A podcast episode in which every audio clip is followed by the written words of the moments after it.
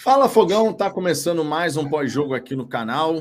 Nesse dia 25 de fevereiro, o Botafogo fez uma partida ridícula contra o Flamengo. Ridícula sob diversos aspectos, né? A atuação foi ridícula, o descontrole emocional de jogadores experientes foi ridículo, a falha bizonha do Daniel Borges com 25 segundos foi ridícula. Cara, não tem nada que a gente possa aproveitar nessa partida de hoje. O jogo contra o time B com C do Flamengo, né? Jogaram alguns jogadores ali que vira e mexe estão atuando pela equipe titular, mas time C, basicamente falando, recheado de garotos. E o Botafogo não conseguiu produzir absolutamente nada. Para não falar que não produziu absolutamente nada de verdade, aquele lance lá do Tiquinho Soares que ele chega na cara do goleiro né, um lançamento que ele recebe, disputa ali com o zagueiro, mas acaba chutando em cima do goleiro. Fora isso, fora isso, o time do Botafogo foi um nada vezes nada. Tinha o controle da bola a maior parte do tempo. O jogo foi condicionado pelo, jogo, pelo gol cedo da equipe do Flamengo, um gol dado pelo Botafogo, um gol dado aos 25, 30 segundos. E isso, claro, condiciona a partida. O time do Flamengo, que naturalmente já deveria enfrentar o time do Botafogo buscando essas escapadas, se sentiu ainda mais confortável. E fez o jogo que já era esperado, mas com uma vantagem de 1 a 0. Mal começou o confronto. É inacreditável, inacreditável o descontrole emocional que a gente viu em jogadores experientes, não só nesse jogo, a gente tem que falar, por exemplo, no último jogo contra o Vasco, o Rafael. Rafael já tem 32 anos de idade. Rafael não é um garoto. Tiquinho não é um garoto. Marçal não é um garoto. Carly não é um garoto. Os caras que são experientes, os caras que puxam a fila, eles não podem perder o controle da maneira como está acontecendo. Em dois clássicos seguidos, o único que foi expulso por um lance de jogo foi o Adrielson. Foram cinco expulsões cinco expulsões, sendo que em quatro ocasiões o descontrole emocional falando muito mais alto. Tiquinho Soares ameaçando dar uma cabeçada. Até chegou a encostar, mas é para aquilo? Não é. O Massal também. Massal que gosta de tomar um cartão amarelo, mas sabendo que tinha amarelo. Ah, Vitor, mas o árbitro também, né? O árbitro tem uma postura de enfrentamento. Quando ele dá o cartão, ele fica fazendo aquele carão. Cara, Infelizmente, isso vai acontecer em inúmeras circunstâncias. É chato você ter um árbitro que tem essa postura? Certamente. O Daronco no Campeonato Brasileiro tem essa postura. Outros árbitros no Campeonato Brasileiro também têm essa postura. De querer realmente fazer o um enfrentamento, de dar um cartão em cara ao jogador. Isso acontece e vai acontecer, inclusive, em competição sul-americana. Agora, cabe aos jogadores do Botafogo terem o controle emocional necessário para não deixarem se levar por isso.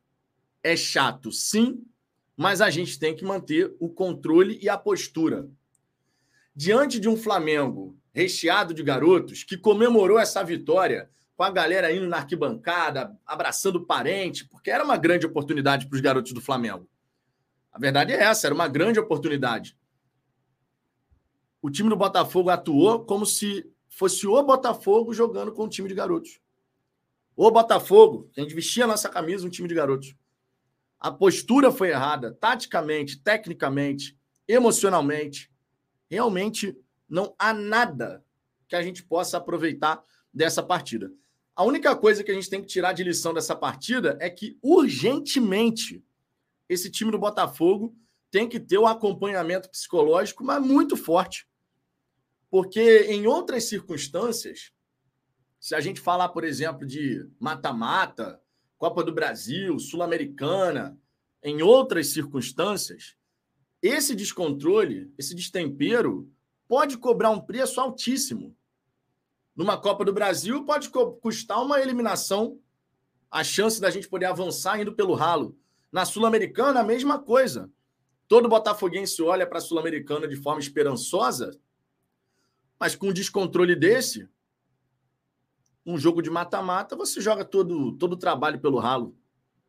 Não dá para a gente achar normal o que aconteceu no jogo de hoje. Foi vergonhosa a atitude dos jogadores do Botafogo. Foi vergonhosa. A derrota, ela é chata, incomoda, com certeza. Se não tivesse esse descontrole emocional e a gente tivesse perdido o jogo por 1 a 0, a gente estaria chateado, estaria incomodado.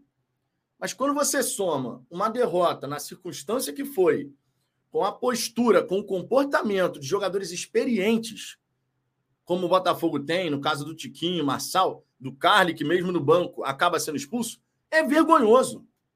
É vergonhoso. É vergonhoso para os torcedores que estavam lá em Brasília, é vergonhoso para a instituição, é vergonhoso para a imagem do Botafogo, é vergonhoso. Não dá para a gente achar normal o que aconteceu hoje no Mané Garrincha. E eu não estou falando só da derrota, eu estou falando do contexto como um todo, o cenário de modo macro. Realmente é preciso que dentro do Botafogo, a diretoria de futebol, meu irmão, dê uma chegada firme para entender o que está acontecendo. Por que esse descontrole em dois clássicos seguidos?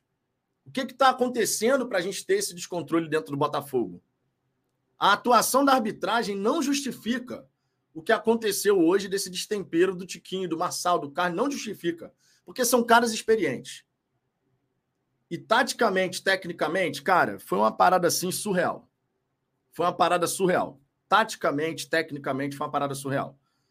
O Tietê fazendo normalmente o trabalho dele, né? O Tietê é o cara que faz o trabalho dele ali, está constantemente para lá, para cá.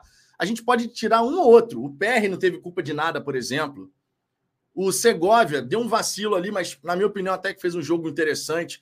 De resto, Gabriel Pires sempre esforçado, né? Corre para lá e para cá, mas com a bola no pé também pouco produziu.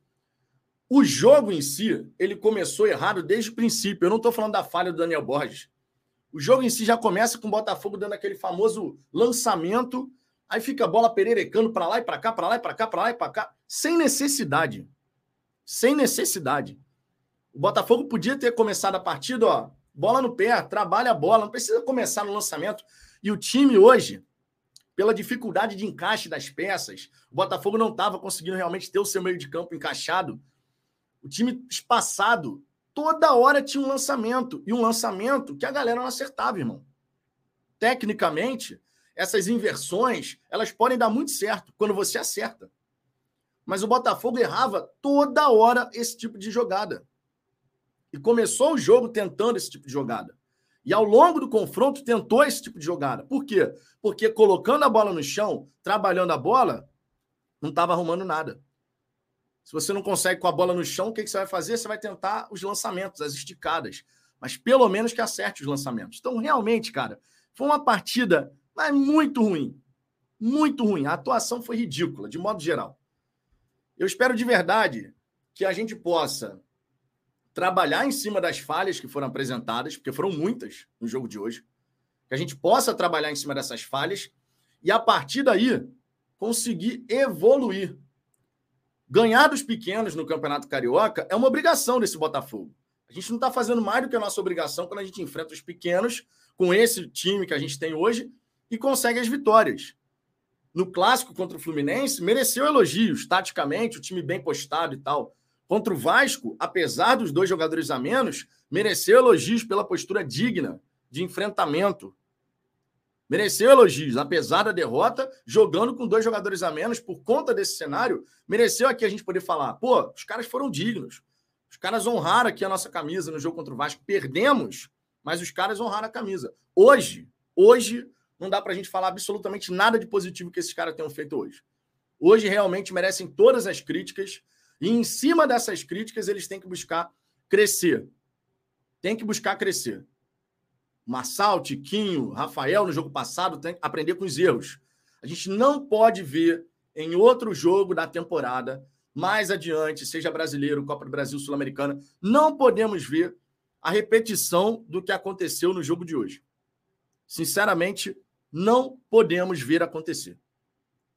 Botafogo tem que aprender com o jogo de hoje essa questão do controle emocional, o mínimo que a gente espera é que você termine a partida 11 contra 11. Tu pode jogar bem, mal, mais ou menos, mas o mínimo é que você tenha cabeça para terminar 11 contra 11.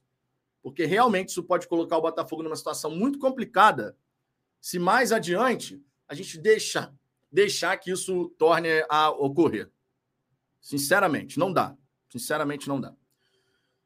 Ricardo, quero saber suas considerações iniciais. Vou marcando aqui algumas mensagens na galera do chat. Pode, fique à vontade, pega a palavra, fala o que você quiser. E eu, enquanto isso, vou salvando algumas mensagens aqui. Bom, vamos lá. Ai, vou dar boa noite. Cara, vou dar boa noite, sim. É, a vida continua, apesar de qualquer coisa. É, a gente tem que, tem que levar da melhor maneira possível. É, é complicado começar a analisar esse tipo de, de cenário que o Botafogo está vivendo agora, né? Porque o Botafogo não é, não é o Botafogo de hoje. Esse elenco do Botafogo, esse time do Botafogo não é o, é, eu digo não é em termos de imagem, né? Se você tiver que defina o, o time do Botafogo, não é esse time desinteressado, esse time que corre errado, esse time, enfim, não é esse time, tá? Esse não é o time do Botafogo. Da mesma forma que é, o time do Botafogo também não é aquele time que jogou agora, esqueci, contra um dos pequenos, acho que foi Boa Vista, é, no Distrito Federal e amassou os caras, os caras não viram a bola. O Botafogo nem é o, ti, o, time de hoje e também não é aquele time lá, tá? O que eu tô querendo dizer com isso? Eu não vou chegar aqui e falar que o elenco é ruim, é fraco, porque eu não posso fazer isso. Primeiro que eu realmente não acho que isso é uma, é uma verdade. E segundo que há dois dias atrás eu tava falando que o elenco é bom há três, quatro dias atrás eu estava elogiando a garra desses caras contra o Vasco jogando com nove. Eu não posso vir aqui e falar que ninguém presta, que esses caras não prestam. Numa diferença de quatro dias, o cara que era bom ficou ruim. Isso não existe, gente. Isso não existe. Eu vou continuar falando aquilo que eu venho falando todo santo jogo. Esse elenco não é ruim. É um elenco assim, se você for considerar as peças, a gente tem bons jogadores. Não tem ninguém absurdo, ninguém extremamente acima da média, mas a gente tem bons jogadores, tem muito. É, tem, tem jogador que é até muito bom. O Eduardo é muito bom jogador. O Marçal é muito bom lateral. O Cuesta é muito bom zagueiro. O Perry, pelo menos até agora, tem se mostrado muito bom goleiro. O Lucas Fernandes, quando ele tá jogando bem, quando ele tá empolgado, ele é muito bom jogador o Tiquinho, quando tá bem, é muito bom atacante. Não tá, não tá, não tá fazendo um bom começo de temporada. É bom que se diga. E o papelão que ele fez hoje, na minha opinião, se ele tomar um gancho, tá bem tomado. E azar do Botafogo que, que foi incompetente até agora para não contratar um, um reserva para ele. Aí, tipo, zero sofrimento, tem mais que arcar com, a, com as consequências mesmo de não ter trabalhado direito. Ah, é o Matheus, meu irmão. É o Matheus. Não, é, não foi esse o, o, o planejamento do, do, do, departamento de futebol e, e, do texto, sei lá de quem foi que montou? Então, beleza, então vai com ele, assume as consequências. É aquilo que a gente fala, assume teu BO. Então não tem que reclamar. E o Matheus nem entrou mal hoje, ainda entrou bem. Aqui nesse contexto fica meio esquisito. Eu até acho que o juiz poderia ter dado aquele pênalti dele, porque eu sinceramente acho que, que houve ali um, um puxão e tal. Se tivesse dado, não foi nenhum, não seria nenhum absurdo. Mas voltando. Quantas vezes ao longo dessa temporada a gente elogiou o Botafogo, sempre fazendo aquele destaque de que, porra, contra um time muito fraco, mas você viu um padrão tático. O Botafogo não tomou uma goleada para o Vasco por dois motivos. Primeiro, que o time do Vasco não é nada demais e está em formação. E segundo, porque o time do Botafogo, mesmo com o nome, foi um time organizado. Isso não vem do nada. Isso é, vem do trabalho que está sendo feito. Goste você ou não goste.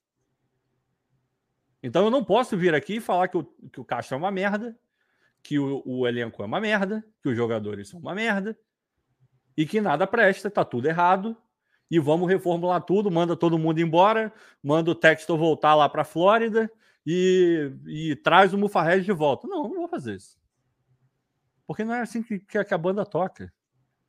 Isso quer dizer que a gente não tem que cobrar? Tem que cobrar sim, e tem que cobrar uma empresa. O Botafogo é uma empresa. Então, como é que você cobra uma empresa? Com resultados. Você traz os dados, mostra e fala: ó, aqui, ó. Você não está entregando. Mas por que, que você não está entregando? Vamos investigar por que, que não está entregando. Pô, para jogar do estilo que o Castro quer jogar, você precisa de algumas coisas, não precisa? Você precisa de um bom primeiro volante, tá lá. Tietchan é, é disparado o melhor jogador do Botafogo no ano. E já tinha feito um ano bom ano passado. Você precisa de um meio-campo muito é, dinâmico. Com o Lucas e Eduardo, o Botafogo vai ter esse meio-campo dinâmico, ainda mais juntando com o Tietchan. Já provou que pode ter. A gente não pode esquecer que esse time, a, a base desse time jogou o final do Campeonato Brasileiro passado, jogou muito bem, em vários jogos, inclusive. E você precisa de pontas muito rápidos, ariscos e que consigam criar para que o atacante faça o gol. Ele tem esses pontas? Não tem, cara. É, é culpa do Castro de não ter? Não. No, é, é aquele negócio. Pro, pro bônus é lindo, mas pro ônus também tem que ser lindo. Então a culpa é de quem? A culpa é do texto, porra. Que não botou nele, que fala que tem que passar por mim e eu que meto a caneta. De quem é a culpa de não ter o ponta? É do texto, porra. Ah, mas está tendo problema. A gente considera tudo, as penhoras, 40 e poucos milhões, 50 milhões penhorados. A gente considera todo esse cenário. Mas a gente não vive falando que o Botafogo é uma empresa e tem que cobrar como uma empresa? O que, que as empresas que estão aí no mercado, principalmente em momentos de dificuldade, como o, o que a gente está passando, o que, que essas empresas têm que fazer? Elas têm que se reinventar. Elas têm que se virar para continuar dando resultado mesmo na merda. Pode estar rolando a maior merda possível dentro do mercado você tem que se virar para entregar o resultado. Pensa fora da caixa. Dá teu jeito. Então, a gente considera, mas ao mesmo tempo tem que cobrar. O Botafogo SAF, enquanto empresa, tem que arrumar soluções para os problemas que estão aparecendo. Não adianta só reclamar. Tu tem que resolver. Então, resolve. A falha na, na, na montagem do elenco Muita gente fala que a gente não cobra nada. A gente já está falando aqui, ó. Desde que o Botafogo falou, ah, vamos esperar a janela fechar. Não, não, não. A gente, ó, tudo bem, faz até algum certo sentido. Tem uma lógica, mas não é por isso. Já era para ter sido contratado o reserva do Tiquinho para se apresentar no dia 9. Já era para ele estar tá treinando no Botafogo. O lateral direito já era para estar tá lá no dia 9. Não é o Daniel Borges. O Daniel Borges, eu lembro muito bem, a gente fez um, uma análise de, do elenco da Série B para a Série A. Naquela análise, naquela análise, lá em 2021, a gente já falou, Daniel Borges não pode estar no elenco. Naquela análise, não era SAF, não tinha contratado ninguém por 33 milhões, não tinha melhorado o CT, não tinha feito voo fretado, não tinha feito bosta nenhuma. Lá, lá já estava errado o Daniel Borges. Agora, não é que está errado, é, é, um escárnio. O Daniel Borges, o Daniel Borges está jogando no Botafogo. Não pode. Não pode. Não está no nível. Não tem nível. Para a Série B foi útil para cacete, cara. Obrigado, Daniel Borges. Na moral, a gente tem que agradecer. Só que subiu o nível subir o nível, tem que contar com a galera que vai segurar o Rojão. Ele não segura o Rojão e todo mundo já sabe disso, ó. Acabei de falar, desde 2021 a gente está falando isso. Quantos jogadores foram contratados e o cara tá lá ainda frequentando o time titular do Botafogo? Errado. Aí a culpa é do Castro? Não, a culpa não é do Castro, porra. A culpa é de quem não contratou um cara para botar no lugar dele. E quem é que contrata? Todo mundo sabe quem contrata. Não é o Mazuco o Mazuco, o Scout, esses caras eles vão ao mercado. Eu aposto que se alguém olhar a lista do Botafogo de mapeados, vai olhar e vai falar: Meu Deus do céu, que trabalho espetacular que foi feito dentro do clube. Eu aposto que vocês quiserem. Que qualquer um que olhar vai falar: Porra, deve ter uma planilha foda, deve ter separado por, por final de contrato, posição, idade, altura, peso, se gosta de banana ou não, se prefere Coca-Cola ou Pepsi, deve ter tudo isso, meu irmão. Tudo isso, eu aposto com vocês que tem. Agora, do que adianta você ter isso se chega lá na ponta? Hum, não vai dar, não. Não vai dar. Não vai dar. A gente, de novo, a gente entende os motivos. Mas você é obrigado a resolver o teu BO. Tu não pegou? Ah, mas ele não sabia desde o começo. Ah, foi mal assessorado. De repente foi, de repente não sabia de tudo. Só que no final do dia, uma coisa não muda Ele comprou o futebol do Botafogo. Ele é o responsável pelo futebol do Botafogo, então ele tem que ser cobrado, independente do cenário que ele está vivendo. Agora, a cobrança tem que ser justa. Isso é um fato inquestionável. Eu nunca vou chegar aqui e falar: o Texas tem que enfiar dinheiro nesse clube, tem que pegar 100 milhões a mais e botar, porque não faz sentido em termos empresariais e econômicos. Então eu não posso cobrar do cara isso. Porque ele é um empresário, é uma empresa e não é assim que se gere bosta nenhuma. Porque se você gerir dessa maneira, você vai quebrar. Preciso falar como é que o Botafogo Associação quebrou? Você vai repetir a mesma coisa. Vocês querem repetir a mesma coisa? Eu não quero. Então a gente tem que ter, tem que ter justiça na hora de cobrar. Tá tudo horrível? Não, não tá. Não tá. Não tá. Tem que melhorar? Tem que melhorar muito. O Castro tem que vir a público explicar. Eu não vi coletivo até agora. Não sei se aconteceu alguma coisa, estava tendo problema técnico de luz. Eu não sei qual foi a história que rolou, mas até o presente momento eu não vi nada de coletivo. Não vi uma declaração do Castro, não vi uma declaração do Mazuco, eu não vi nada. E, e do Textor também não. Esses três caras, eles têm que falar. Eles têm que vir a público e falar: ó, alguma coisa está errada ali. Não é possível você demonstrar aquele empenho que você demonstrou contra o Vasco e jogar essa partida ridícula, vexatória, que você jogou contra o Sub-20 barra reserva do Flamengo. É o mesmo elenco, é o mesmo time, são os mesmos membros da comissão técnica. Não pode acontecer o que aconteceu hoje. O que aconteceu foi um absurdo.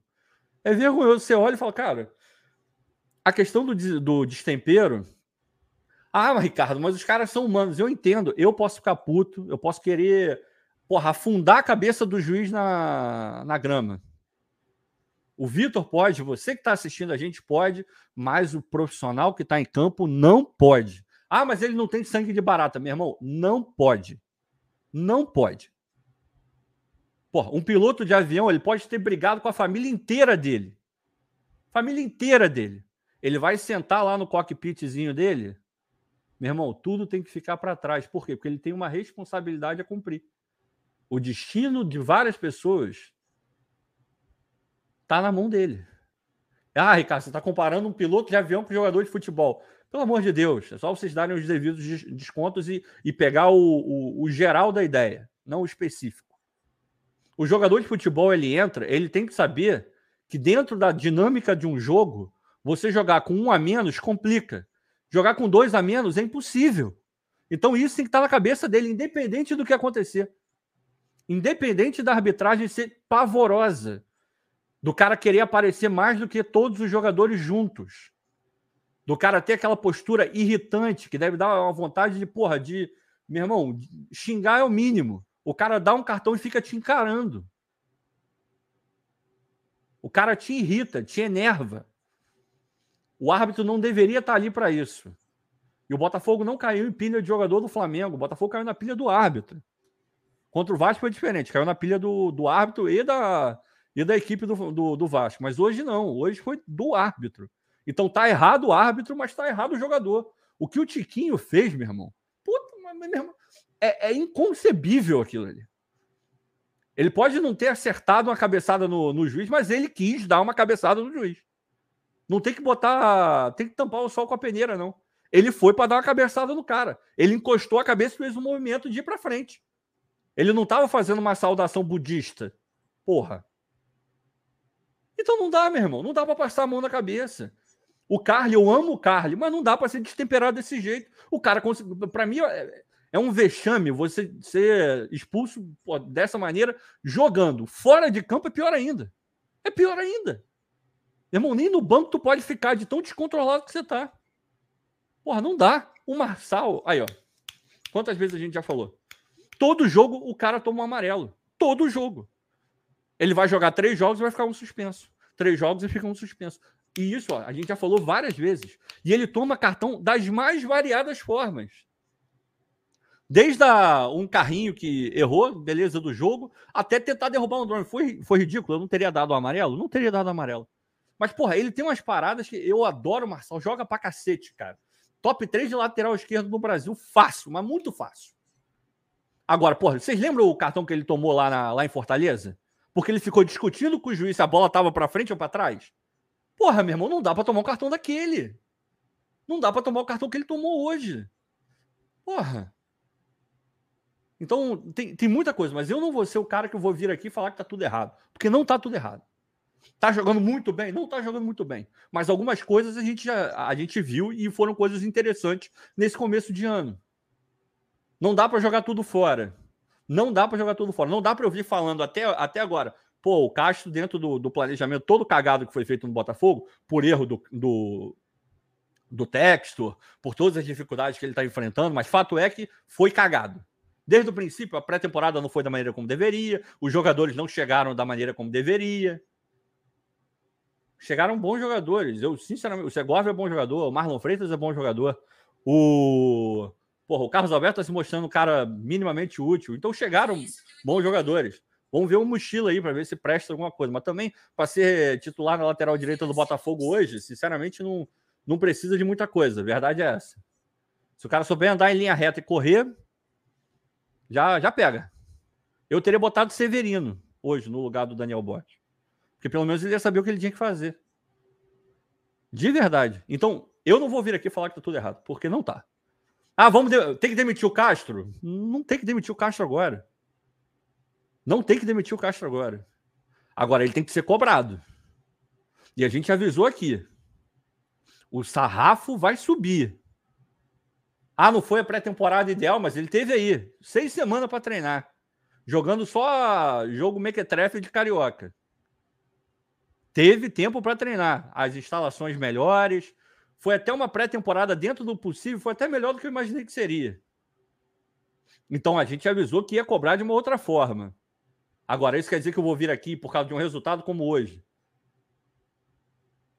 Sabendo de tudo isso que aconteceu nos últimos dias, dos últimos jogos, do que a gente falou nos últimos jogos, do que foi elogiado nos últimos jogos, vir aqui e falar que eu tenho que demitir. Não vou fazer isso, porque não é para acontecer dessa forma. Futebol não se gere dessa forma. Não é assim. Não pode estar certo num dia e errado no outro. Para estar certo, tem que ter uma sequência. Para estar errado, também tem que ter uma sequência. Também tem que ter uma sequência. Esse papel eu não vou fazer. Você tocou num ponto interessante, eu já já vou passar aqui na, na galera do chat, mas você tocou num ponto interessante, que é justamente a respeito do desempenho da equipe, né? É, a gente já viu, sim, algumas partidas, isso desde o segundo semestre do ano passado, a gente já viu, sim, algumas, algumas partidas bacanas, em termos de estrutura tática, time bem montado, as triangulações, aproximação, jogo apoiado, jogo posicional, tudo isso a gente já teve a oportunidade de ver no Botafogo.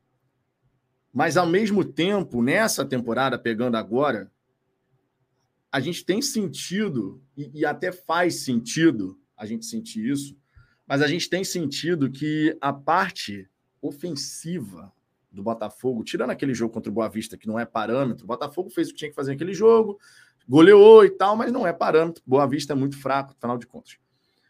Mas a gente tem sentido sim uma dificuldade criativa por parte do Botafogo e faz sentido a gente sentir isso porque o setor que a gente realmente carece de jogadores ali para poder ajudar nessa construção das jogadas, especialmente nas pontas, já que o Castro gosta de jogar com esses pontas, a gente realmente tem sentido que existe uma dificuldade do Botafogo de construir e criar situações de gol claras de gol de forma mais constante. Acho que isso já é algo que vem acontecendo já faz algum tempo. E não é de agora só. Claro que a gente tem que olhar para frente, né, pensar nessa temporada, mas essa dificuldade de construir situações claras de gol de forma mais constante, isso é algo que a gente já vê acontecer faz algum tempo. Mesmo no ano passado, onde o Botafogo teve um desempenho bacana fora de casa, mas não é que esse desempenho era sustentado por um jogo que toda hora chegava em condições de marcar, de botar o adversário contra as cordas. Não era o caso. A gente conseguia as vitórias, era eficiente, mas realmente esse lado da construção de jogadas, criação de jogadas, é algo que a gente sente dificuldade desde o ano passado. E esse ano acaba se agravando nesse primeiro momento muito por conta da saída do Jefinho, especialmente, que não era o cara de dar assistências, de fazer gols, mas era um cara importante, né? O Vitor Sá tá buscando chegar naquele nível e tal, mas hoje, por exemplo, não conseguiu fazer nada, né? Mas já teve alguns jogos interessantes nesse Carioca, em que pese a gente enfrentar equipes pequenas e tudo mais. Mas é nessas horas que você vê se o cara vai te dar alguma resposta ou não. E o Vitor Sá, em algumas partidas, deu uma resposta. Mas o Vitor Sá não é o Jefinho.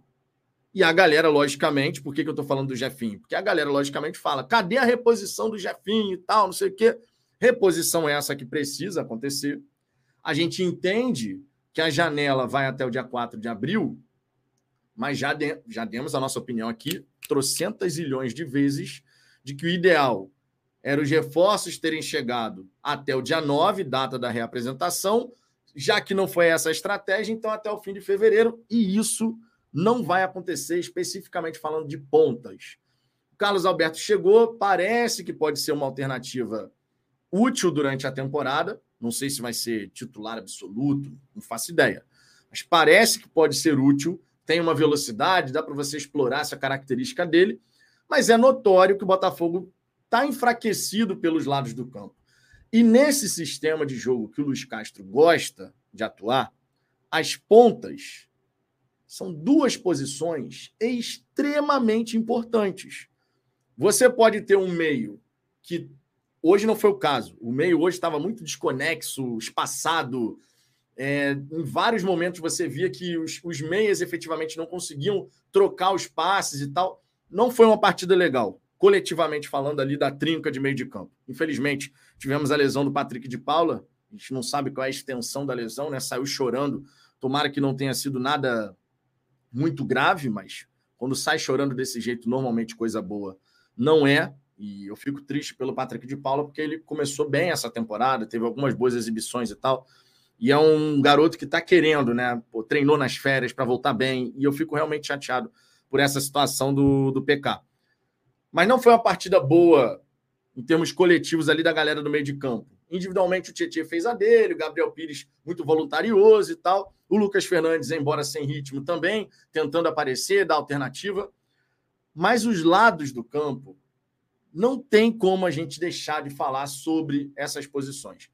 E o fato do Botafogo não ter, nesse começo de, de temporada, priorizado esses dois, esses dois pontos aqui do time, que eu estou falando do lado esquerdo e também do lado direito, né? Esse fato, quando a gente pega um adversário que faz o que o Flamengo fez hoje, por exemplo, a gente percebe que o Botafogo tem muita dificuldade. Isso é inegável.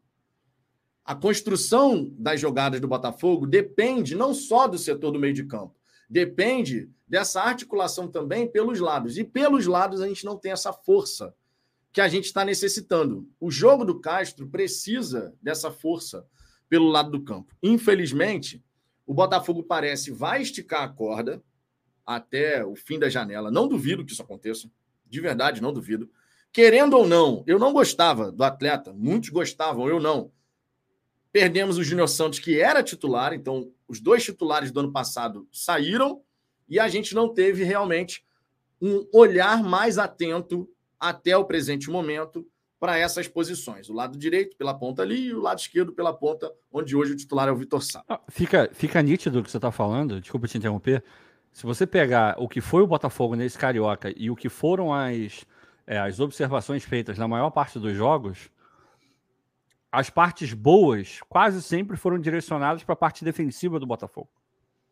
Era um setor que já era bom com o Adrielson e, e Cuesta e o, o Marçal e melhorou quando você traz o Segovia. Então você melhorou o setor. Para levar o, o 9, o 9,5, o 10, faltava trazer um lateral direito de, de nível muito bom, que é, é difícil de encontrar. Não, às vezes a gente falando parece muito fácil encontrar lateral. Todo mundo sofre para encontrar lateral. Mas se traz um lateral direito e mais o Segovia, meu irmão, você levou muito nível da, da, da, tua zaga, do teu, do teu, da tua linha defensiva. E ainda tem o Tietchan, que também vai dar um apoio ali. E ainda tem o Marlon Freitas, que pode jogar ali, que ainda não jogou tudo que pode, mas é um bom jogador. Então você melhora. Só que o que, que você faz? Você faz isso em detrimento de olhar para o teu setor ofensivo. O teu setor ofensivo, que era bom fica pior, mas cai muito, porque você tirar ah, o Júnior Santos, foi o que você falou, o cara era o titular, querendo ou não, era o titular. Ele sai e não entra ninguém no lugar dele, porque o cara que era a grande aposta, ele não entra nem contra o Boa Vista, que é o Sauer. Ele não entra contra, sei lá, que é preocupante. Pode... Pra cacete. Porque a gente e... imaginava que no Carioca o Sauer fosse ter os minutos necessários claro. para poder crescer. Insiste, evoluir. irmão. Insiste no cara. Ah, mas o Piazon. Insiste no cara fazer o quê? Tô falando que é, é, dentro do cenário do Botafogo é imerecido o Piazon ser titular? Não. O Piazon entregou no nível dele, mas entregou mais do que o Sauer. Mas, porra, o Sauer é o cara que você tem que insistir, não o Piazon. Insistir no Piazon tá errado. Você tem que... É no Sauer. É, é, pode parecer paradoxal isso que eu tô falando, porque, pô, de um lado eu tô falando, é merecido que o, que o Piazon seja o titular. Pelo que tá comparando com um cara que tá disputando posição com ele. Agora, é errado que ele seja titular, porque tinha que estar um cara muito melhor no lugar dele, mas mesmo assim, tinha que estar o Sauer no lugar dele. Ah, mas o Sauer não jogou nada. Tem que estar o Sauer. Pô, o cara custou milhões. O cara é a principal aposta para a ponta direita. O cara foi destaque no Campeonato de Portugal. É ele que tem que estar tá lá, jogando mal ou não jogando mal, até que uma hora ele vire.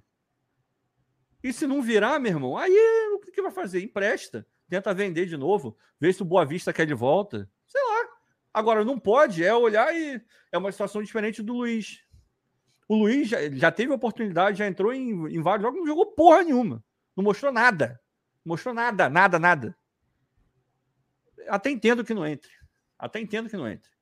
Agora, defensivamente você melhorou o teu time. Agora, ofensivamente você largou, porque o Botafogo largou. E, e isso é que é preocupante. E nessa hora, não tem como. É aquilo que você falou, e a gente já vem falando isso aqui. Não tem como nessa hora, a partir do momento que você escuta do próprio texto, a palavra final é minha. Não tem como nessa hora por mais que a gente possa considerar todo o contexto, as dificuldades que a SAF está enfrentando, os bloqueios, é o que o Ricardo falou, cara. Nessa hora você tem que pensar de forma criativa. O que, que eu posso fazer para não ficar congelado? Porque o Botafogo, defensivamente, por mais que a gente tenha tido essa falha do Daniel Borges, defensivamente, a gente tem uma sustentação interessante. A gente não pode virar agora, porque a gente perdeu com uma falha individual, e falar: o time do Botafogo defensivamente é uma porcaria, porque é mentira. É mentira. Não dá para a gente é, chegar aqui e falar. Defensivamente, o time tem uma estrutura interessante. Só que ofensivamente, e a gente precisa ter um equilíbrio.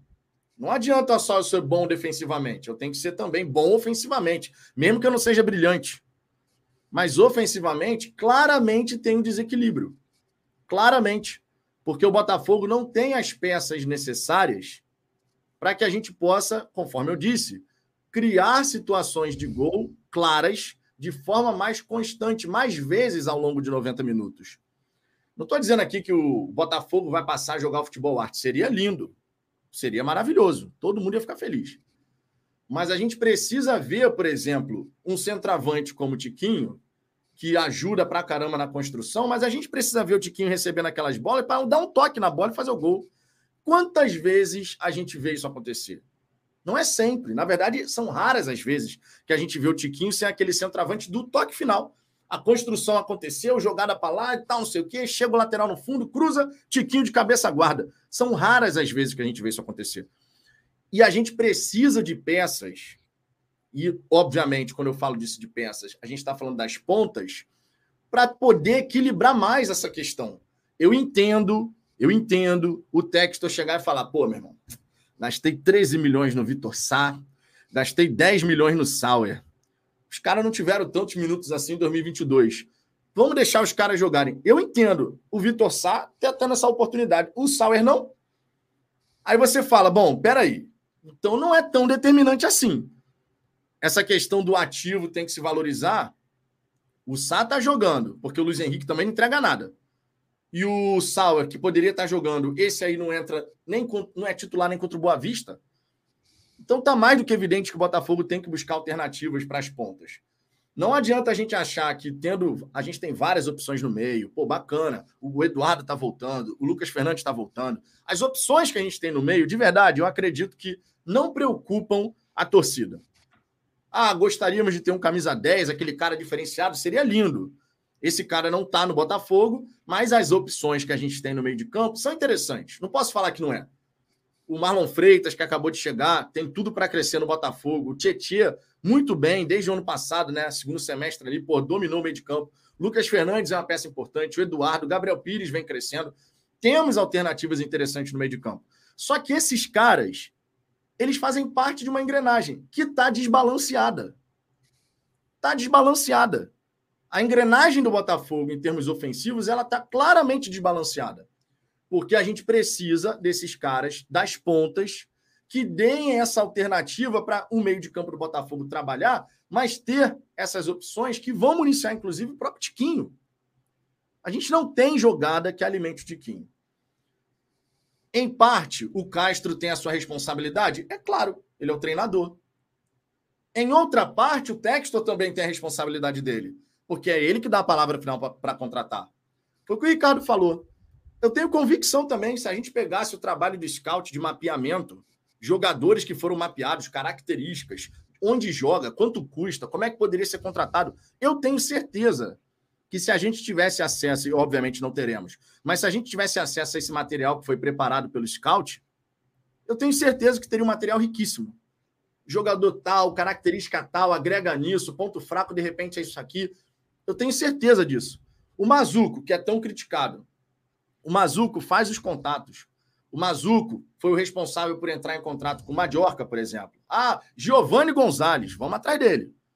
Nome indicado pelo scout, lateral direito, era a opção inicial.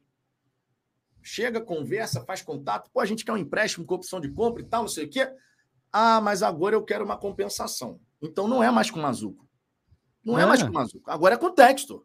É. Então, o Textor tem a sua responsabilidade o fato do Botafogo não ter ido forte atrás de pontas, por mais que esteja buscando, mas o fato da gente não ter realmente, até agora, contratado esses pontas, a gente não pode olhar só para o scout, para o Mazuco, a gente também tem que olhar para o texto.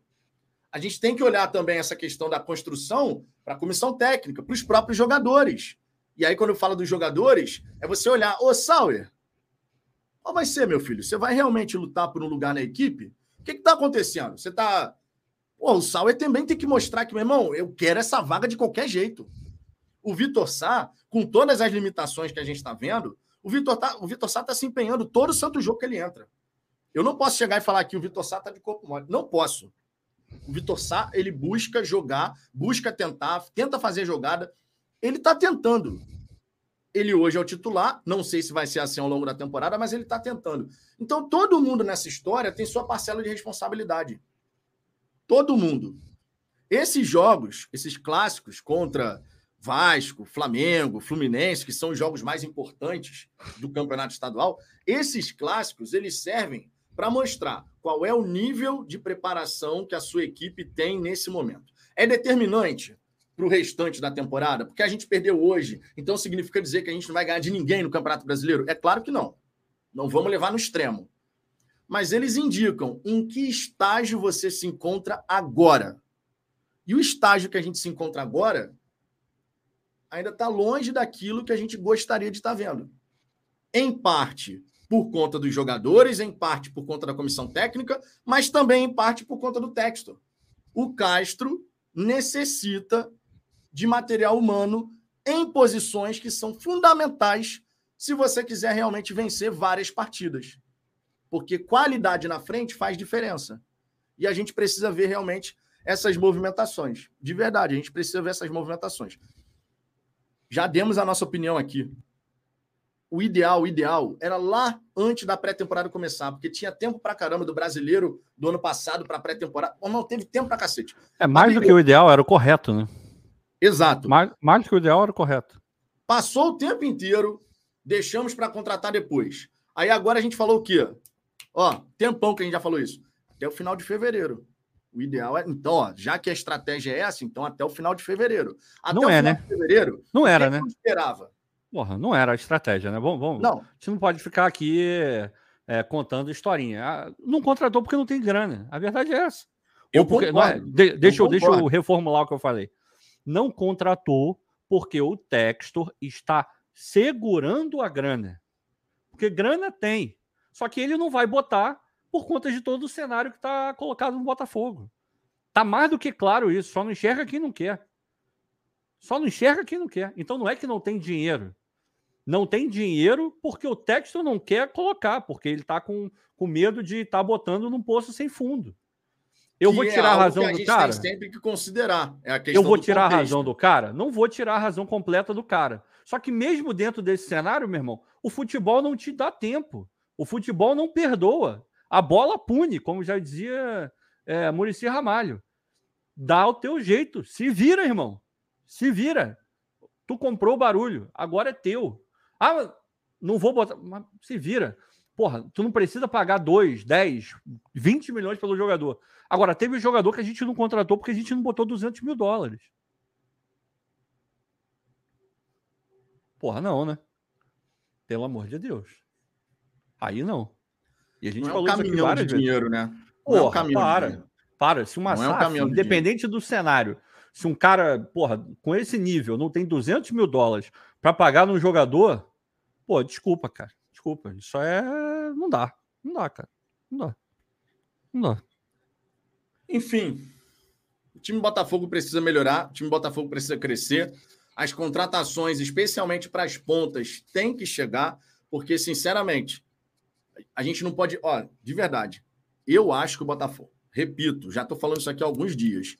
Eu acho que o Botafogo vai esticar a corda na busca por reforços até o limite. Isso significa dizer usar todo o período da janela de transferências.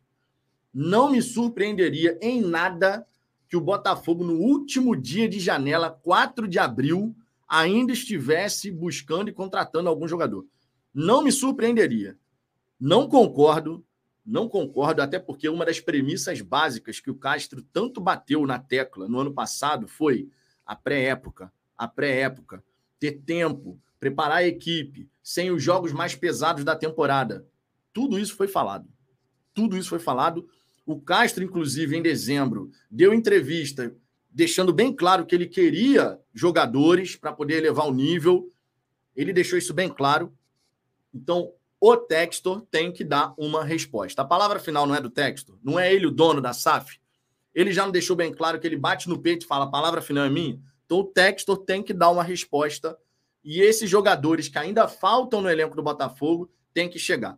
Acredito que mais dois jogadores vão chegar nessa janela. Acredito que mais dois jogadores vão chegar nessa janela. Agora, quando vão chegar? Não faço ideia, irmão. Pode ser no começo de março, segunda semana de março, Último dia da janela, não faço ideia. Já virou Botafogo... isso, né? Antes tarde do que nunca. É, pô, eu vou reclamar pra cacete, vou, vou criticar um absurdo, mas se chegar no último dia da janela, eu vou dar graças a Deus, pô. Agora, é, pra, porque tem, chegou, um cara... porque uma é claro, coisa que não pode é acontecer, é claro. Ricardo, uma coisa que não pode acontecer, fechar a janela e o Botafogo não trazer os tais pontas, pelo menos os tais pontos que a gente precisa. Não, porque e, com as opções que a gente tem nesse momento para as pontas, vai complicar. Não existe. Cara, são coisas. É para você competir, e, e, quando eu digo, sem sacanagem nenhuma, a gente já falou aqui, deixa eu trazer uma mensagem. Eu sei que tem várias é, colocadas, mas senão a gente vai perder o timing dessa daqui. Marcelo Moraes Filho. Loucura. Depois da segunda janela, todos os blogueiros disseram que o time havia melhorado. E melhorou. Melhorou. Agora, é Agora precisa de 200 reforços para chutar no gol do sub-20 do Flamengo. Ninguém falou que para ganhar desse time reserva barra sub-20 do Flamengo, deveria ter contratado mais 3, 4 jogadores. Se o time tivesse desfalcado de mais uns dois jogadores hoje, ainda assim era para ganhar desse time do Flamengo. Concordo. Tô falando, tudo então, que eu tô falando aqui é pensando aqui, na tá? sequência da temporada. Pois é, quer, não é para ganhar criticar, o Flamengo, pô. Quer criticar? Problema nenhum. A gente aqui é de boa com crítica desde que seja respeitosa. Só, só critica tendo um embasamento, cara. Porque o que você falou é, é uma mentira. Ninguém aqui falou isso. Ninguém aqui falou isso. E, sinceramente, em nenhum canal eu ouvi isso. Zero canal eu ouvi isso. E olha que eu acompanho o canal pra caramba. Sabe por que, que ninguém falou isso? Porque, porra, todo mundo acompanha futebol. O cara que sabe minimamente de futebol, ele vai olhar e falar, pô, esse time do sub-20 do Flamengo, mais uns reserva que não estão jogando nada. Pô, com o time titular do Botafogo, com esses caras aqui, e o que eles jogaram no final do ano, do ano passado, o que eles apresentaram de, de coisas positivas no começo desse ano, ganhou do. Porra, pera aí. Esse time aqui vai ganhar desse time aqui, pô. Esse time aqui tem que ganhar desse time aqui. Exato. Todo mundo vai ver isso. Então, cara, desculpa. É, esse tipo de crítica é o tipo de crítica que é vazia. Porra, vocês têm, você tem, é porque eu não marquei aqui. E também não vou apontar o dedo pro cara, porque, pô, é sacanagem. Mas teve uma pessoa aqui no chat que falou: Porra, o Vitor Sá é isso mesmo. No Carioca do ano passado, todo mundo viu e ele continua lá. O Vitor Sá nem o Carioca jogou. Nem o Carioca cara. jogou, irmão. Porra, olha o nível. Olha o nível da crítica. Então, pô, vamos, né? É aquele negócio, não tá tudo uma merda. Esses caras não são todos uma merda, mas também não são os melhores jogadores do mundo. Agora, pra. Ah, ah esse time aí não pode ser campeão. Não sei o que. Mentira! Esse time pode ser campeão, sim. O time que entrou em campo hoje pode ganhar a Sul-Americana. Vocês lembram que o time rebaixado no brasileiro chegou na semifinal da Sul-Americana?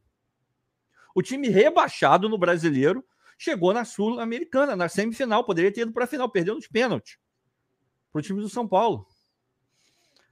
Porra, a gente vai brigar para não cair? Não, a tendência não é essa. Então, porra, por que, que não pode ganhar? Claro que pode ganhar. Agora, tô satisfeito? É óbvio que não, ninguém tá. Tá todo mundo vendo que o lado direito do Botafogo é uma merda. Todo mundo já sabe não, disso há muito tempo. Não tem um que salve ali. Não tem um que salve. Não e tem, o problema vem desde o ano tem. passado. Porra, quantas vezes a gente já falou que Daniel Borges não dá, que o Rafael, por desde que chegou, não, não estreou, que, porra, ia trazendo não sei quem, o Saravia também, porra, uma bosta defensivamente. O time do Botafogo, porra, e na ponta, porra, era o Júnior Santos, que dava a louca dele lá, mas aí sai o cara, porra, o Sauer não jogou até agora, o Piazon, porra, não dá pra Piazon, e do lado direito é uma merda. Todo mundo sabe. Agora, porra, mesmo assim, dá para ganhar a Sul-Americana? Dá. Dá. Sou eu que estou dizendo? Não, é só acompanhar futebol e ver o que aconteceu no ano passado, porra. Não é? Não tô tirando a cara, porra, sei lá de onde eu tô tirando. É só olhar, cara. O nível da Sul-Americana é isso aí, é o nível de rebaixado do Campeonato Brasileiro, quase chegando na final do campeonato, porra. A gente tem que aprender a separar as coisas. Para chegar no G6 do campeonato, esse time que jogou hoje, da maneira como jogou, não vai chegar nem perto do G6. Agora, se jogar com o empenho que jogou contra o Vasco, e porra, com as peças que estão faltando, chegando, e o Eduardo voltando, e o Lucas entrando no ritmo, porra, dá para brigar. Dá para brigar pro G8, dá para brigar pro G6. Mas precisa, porra, fazer por onde? Precisa fazer por onde? É tão simples quanto isso. Tão simples quanto isso. Luiz Garcia, 2023, a vaca já sente a umidade do brejo nas patas. Gostei da mensagem, a maneira como foi boa, a mensagem. Foi boa. foi boa. Também temos aqui o superchat da Camila. Veio sem nenhuma mensagem, Camila, mas a gente agradece aqui o apoio que você dá. Coloca a mensagem trabalho. aí que a gente destaca, Camila. É, manda uma mensagem aí que a gente destaca aqui. Deixa eu trazer algumas mensagens da galera aqui que eu já tinha marcado. Ó. Marcílio Silva, boa noite. Sinceramente, acho que está na hora da mídia independente rever alguns conceitos com relação à cobrança ao Botafogo, pelo bem do próprio Botafogo. Cara, Marcílio, Vamos lá. Todo mundo que tem um canal que fala de Botafogo faz as suas críticas e as suas cobranças, cada um à sua maneira. Aqui no canal, a gente faz as nossas cobranças. Quando a gente fala que, ó, o Botafogo deveria ter contratado lá atrás, na data da reapresentação, já devia estar todo mundo aí, porque tinha tempo para isso. A gente não está passando pano, conforme vocês gostam de falar. A gente está se posicionando. Para a gente, os reforços já tinham que ter chegado há muito tempo. Ah, beleza, vai esperar fechar a janela. Então, até o fim de fevereiro tem que chegar os jogadores aí para a gente ter tempo. E não é o que vai acontecer. A gente não está elogiando, só que cada um critica a sua maneira. E a cobrança, ela tem que acontecer porque ela faz parte do jogo. Quando a gente fala, ah, pô, isso daqui aconteceu legal, isso daqui não sei o quê, quando a gente faz o, a contextualização de algo, é porque a gente não pode ser injusto e fazer recorte seletivo. Se eu vou fazer uma crítica, se eu vou fazer uma cobrança, eu tenho que ponderar sobre todo o cenário. Aquilo que merece elogios será elogiado. Aquilo que merece críticas será criticado. E aquilo que a gente vai cobrar, a gente vai cobrar. Agora, cada um vai fazer do seu jeito. Alguns mais exaltados, outros menos exaltados, mas todo mundo vai fazer. Essa é a grande verdade. Rafael Carmo, hoje me senti como se estivéssemos em 2020. Foi uma vergonha, vergonha histórica. As duas expulsões foram a cereja do bolo. Todas as nossas deficiências foram escancaradas. Ricardo, eu acho que o sentimento hoje do torcedor vendo todo esse cenário da derrota para o Flamengo não tem como ser diferente. Não, não, não é nada de falar de terra arrasada, não, não se trata disso. É óbvio que não se trata disso. Mas quando você perde para um rival que está com um time sub-20 mais reservas, o time C, vamos botar assim, e você ainda vê jogadores experientes, que são os líderes desse grupo, sendo expulsos da maneira como foram, acho que o sentimento do torcedor, cara, naquela hora, a, a frase que me passou pela cabeça, isso é absolutamente ridículo. Foi a frase. E eu vi que você escreveu no nosso grupo também, ridículo. Acho que a, a palavra que acho que a maioria dos torcedores deve ter usado naquele momento foi nem vergonha, foi ridículo. A gente estava vendo uma parada ridícula. E, e, assim, eu acho extremamente inacreditável que jogadores experientes, porque a gente não está falando de meninos, né? A gente está falando de jogador com 31, 33, 32 anos. O Carly tem 35. Não são garotos, cara. Os garotos do Flamengo, na maior tranquilidade do mundo, e os nossos jogadores experientes agindo dessa maneira. Isso me preocupa muito, de verdade, me preocupa muito, pensando em outros momentos da temporada porque tem até uma mensagem interessante aqui que eu marquei. Eu não vou lembrar o nome da pessoa agora. Só apagando o, o superchat. É, isso é importante. Beleza, vou, vou ler perder. aqui. Vou ler aqui. Teve uma mensagem que eu li aqui que eu achei. Aqui, ó. Vinícius Enéas. Time sem mental, time sem mental não levanta a taça. Se continuar sem cabeça, não ganha nada esse ano. Podem anotar esse lado emocional, esse lado psicológico do futebol, ele é tão importante quanto o lado técnico e tático. Às vezes, dependendo da circunstância, até mais. Ah. É, deixa, eu deixa eu ler aqui a mensagem da Camila. Ó. Nunca consigo acompanhar a live de vocês e escuto depois como podcast. Lembrando sempre que as nossas resenhas são colocadas pelo Ricardo lá no Spotify, Google Podcast e Apple Podcast. Hoje que finalmente conseguiu, o Botafogo passa essa vergonha. Pelo comportamento dos jogadores, vocês acham que tem algo extra-campo? Aproveita para unir essa questão da mensagem da Camila com a questão aqui levantada pelo Vinícius. É...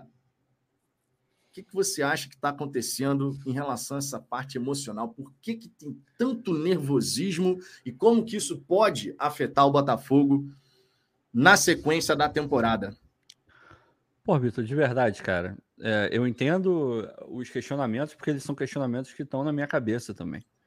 É natural que todos nós estejamos questionando esse tipo de coisa.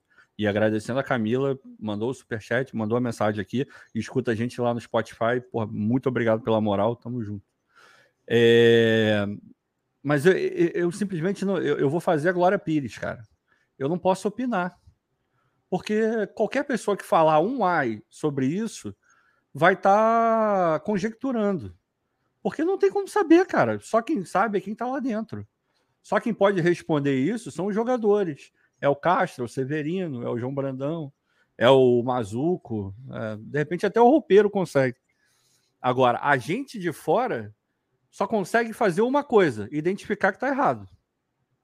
Isso eu consigo. Agora, por que, que o Tiquinho, que parece um cara super de boa, eu nunca imaginei, pô, o Tiquinho que fica dançando lá, joga a sinuquinha dele, toma, deve tomar lá o, o, o gelo dele, fica lá dançando no paredão, não sei o quê, tá sempre rindo, sacaneando os caras. Pô, eu nunca imaginaria que ele ia tentar dar uma cabeçada num juiz, porra. Para chegar no nível desse cara. Bizarro. Que aparenta ser tão de boa, de bem com a vida, tranquilão, alegre, super divertido. Para chegar nesse nível, meu irmão, alguma coisa está acontecendo com esses caras. Agora, sou eu que tenho que responder? Sou eu que vou responder? Não, porque se eu falar alguma coisa, eu vou estar tá, é, achando alguma coisa. E eu não quero achar nada. Nesse sentido, eu não quero achar nada, porque a gente está lidando com o fator emocional, com o fator mental dos jogadores, e isso é uma questão que é muito complicada. É uma questão que afeta muitas pessoas de uma maneira muito forte. Então, é, eu acho que é até uma irresponsabilidade eu vir aqui e ficar. Ah, não, eu acho, eu acho que esse cara tá, Ele, obviamente, ele tem alguma coisa. Né? Ele está sofrendo disso? Eu não sei, cara. Não, não tem como saber. Agora, que tem que tem que rolar uma conversa muito séria lá dentro. Que esses caras, se tem algum problema, eles têm que conversar. Sabe aquela, aquela rodinha no, no vestiário lá, que agora tem vestiário, né? No, no, e o Luiz Cláudio tá perguntando se o salário está atrasado. O, o, Gentili conversou com, com, a galera lá de dentro e não está atrasado, não. É... Porra, senta ali, faz ali, vamos lavar uma roupa suja. Porque claramente está precisando.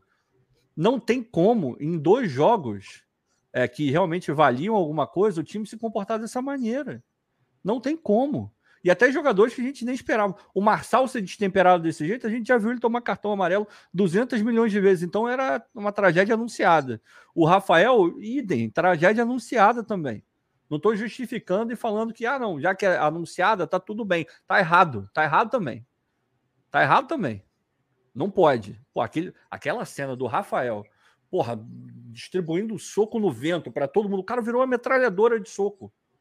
Não, Pô, não pode, cara. O, o Adrielson foi expulso no lance de jogo, mas o amarelo ele também deu uma. Não é. Entrou numa pilha totalmente errada. Totalmente errada. Agora, porra, quando até um cara tranquilo entra nessa pilha, é porque tem uma coisa muito séria acontecendo. Com, com certeza tem uma parcela aí dentro desse destempero do juiz. Porque, porra, é óbvio que o cara fica puto tendo uma arbitragem do jeito que a gente teve hoje. É claro, não dá para ignorar isso. Quem ignorar e só falar, ele não, ele não pode fazer isso, ele tem que ser profissional, é verdade, mas você não pode parar aí. Porque, porra, o cara, o juiz, ele fez de tudo para irritar os jogadores e muito mais. O time do Botafogo, principalmente porque o time estava perdendo. E você acha que o jogador não sabe que, porra, ele vai ser cobrado absurdamente por estar tá perdendo para o time sub-20 reserva do, do Flamengo? Ele sabe que ele vai tomar escovada. Ele sabe que vai todo mundo falar que ele é uma merda. Então ele já tá nervoso dali, meu irmão.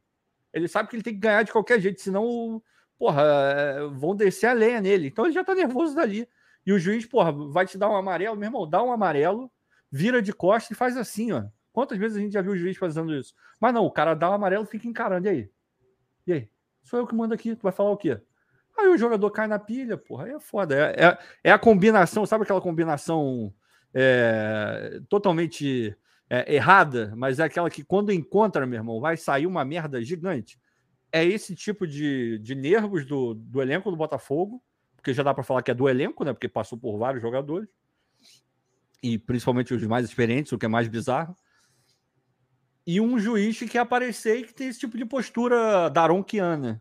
Pô, meu irmão, aí não dá. Aí a combinação, aquela combinação de explosiva pro lado ruim. Fernando Santos aqui, ó. Duas semanas atrás o Botafogo é muito louco. Perdemos para dois times de reserva de Vasco e Fla e ganhamos do time titular do Fluminense. Fizemos um bom jogo contra o Fluminense, taticamente falando, tá? Porque a, o Fluminense ficou com a bola, o Botafogo adotou uma estratégia mais de vamos sair na boa e tal. Taticamente falando, o time fez ali um jogo bem interessante, bem estruturado. Ganhamos.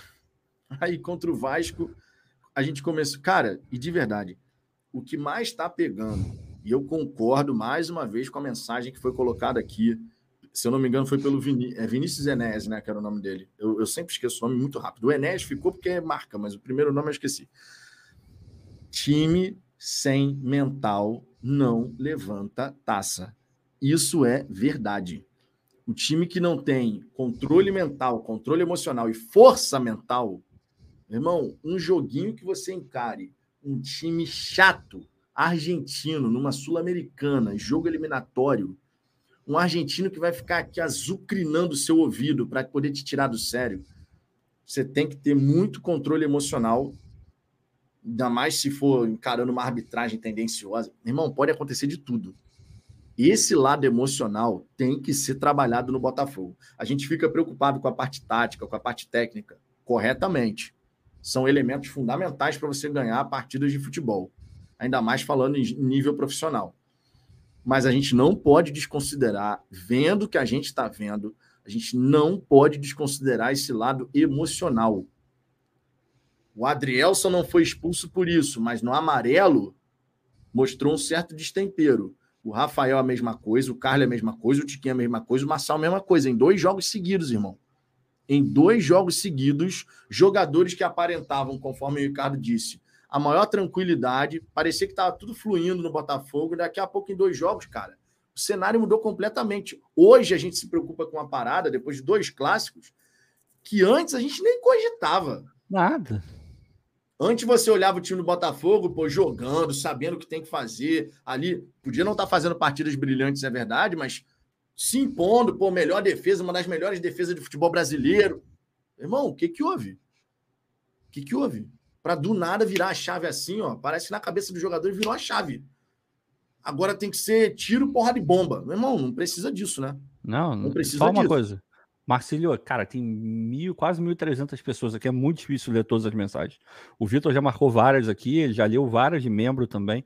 Se infelizmente a gente não leu nenhuma mensagem sua, cara, porque realmente é muito, muito, muito complicado ler todos. Mas fica com a gente, não, não deixa de ser membro, não, porque é, uma hora você vai ser lido, talvez na outra live não, e na outra você vai ser lido duas vezes. É, Infelizmente é assim, cara, não tem como em dar live conta com muita cara. gente, cara, e onde é, a gente está é tá fazendo aquilo, não é, é uma complicado. live só de passar no chat, entendeu? É uma live é, diferente. É muito Mas complicado. vocês sabem que eu sempre busco ler aqui, especialmente nas hum. resenhas da hora do almoço, eu sempre busco dar aquela moral gigante aqui para a galera do chat, a gente fica fazendo resenha.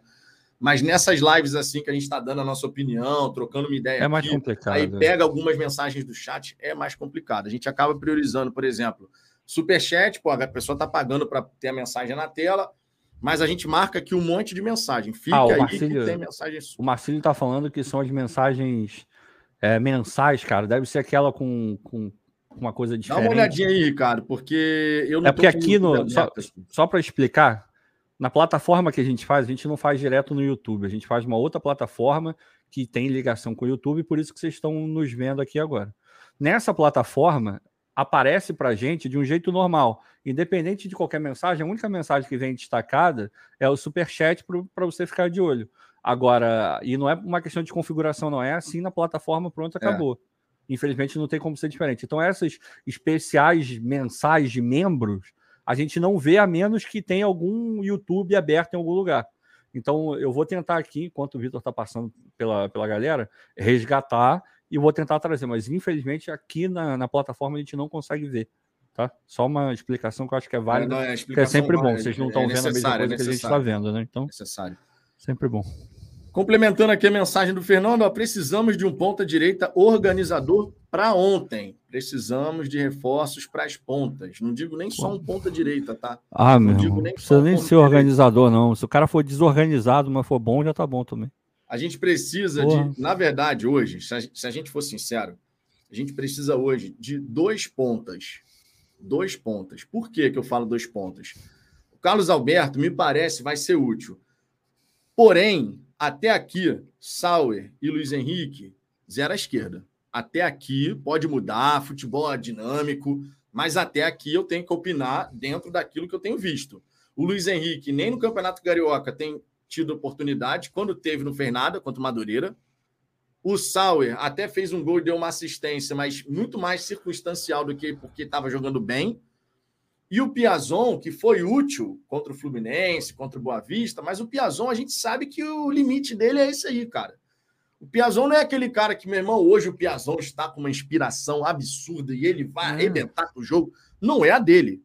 É. Então a Nunca gente foi. tem o Vitor Sá, que tenta fazer um salseiro na velocidade, o Carlos Alberto, que pode fazer isso também, mas a real, a real, é que a gente estaria precisando de dois pontas, tá?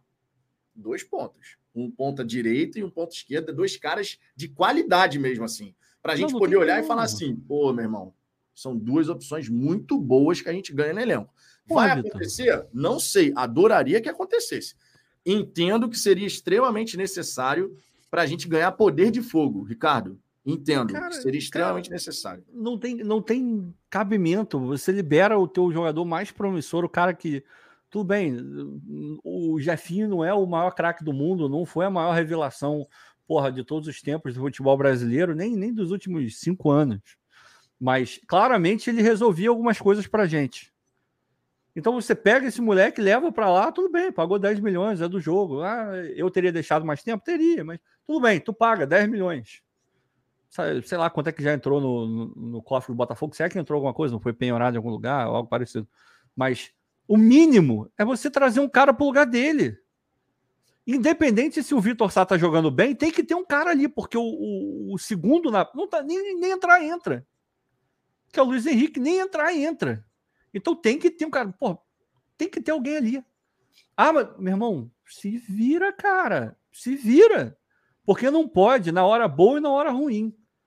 Na hora boa e na hora ruim. É assim que tem que pensar. Ah, dificuldade, vamos, vamos transpor a, a barreira.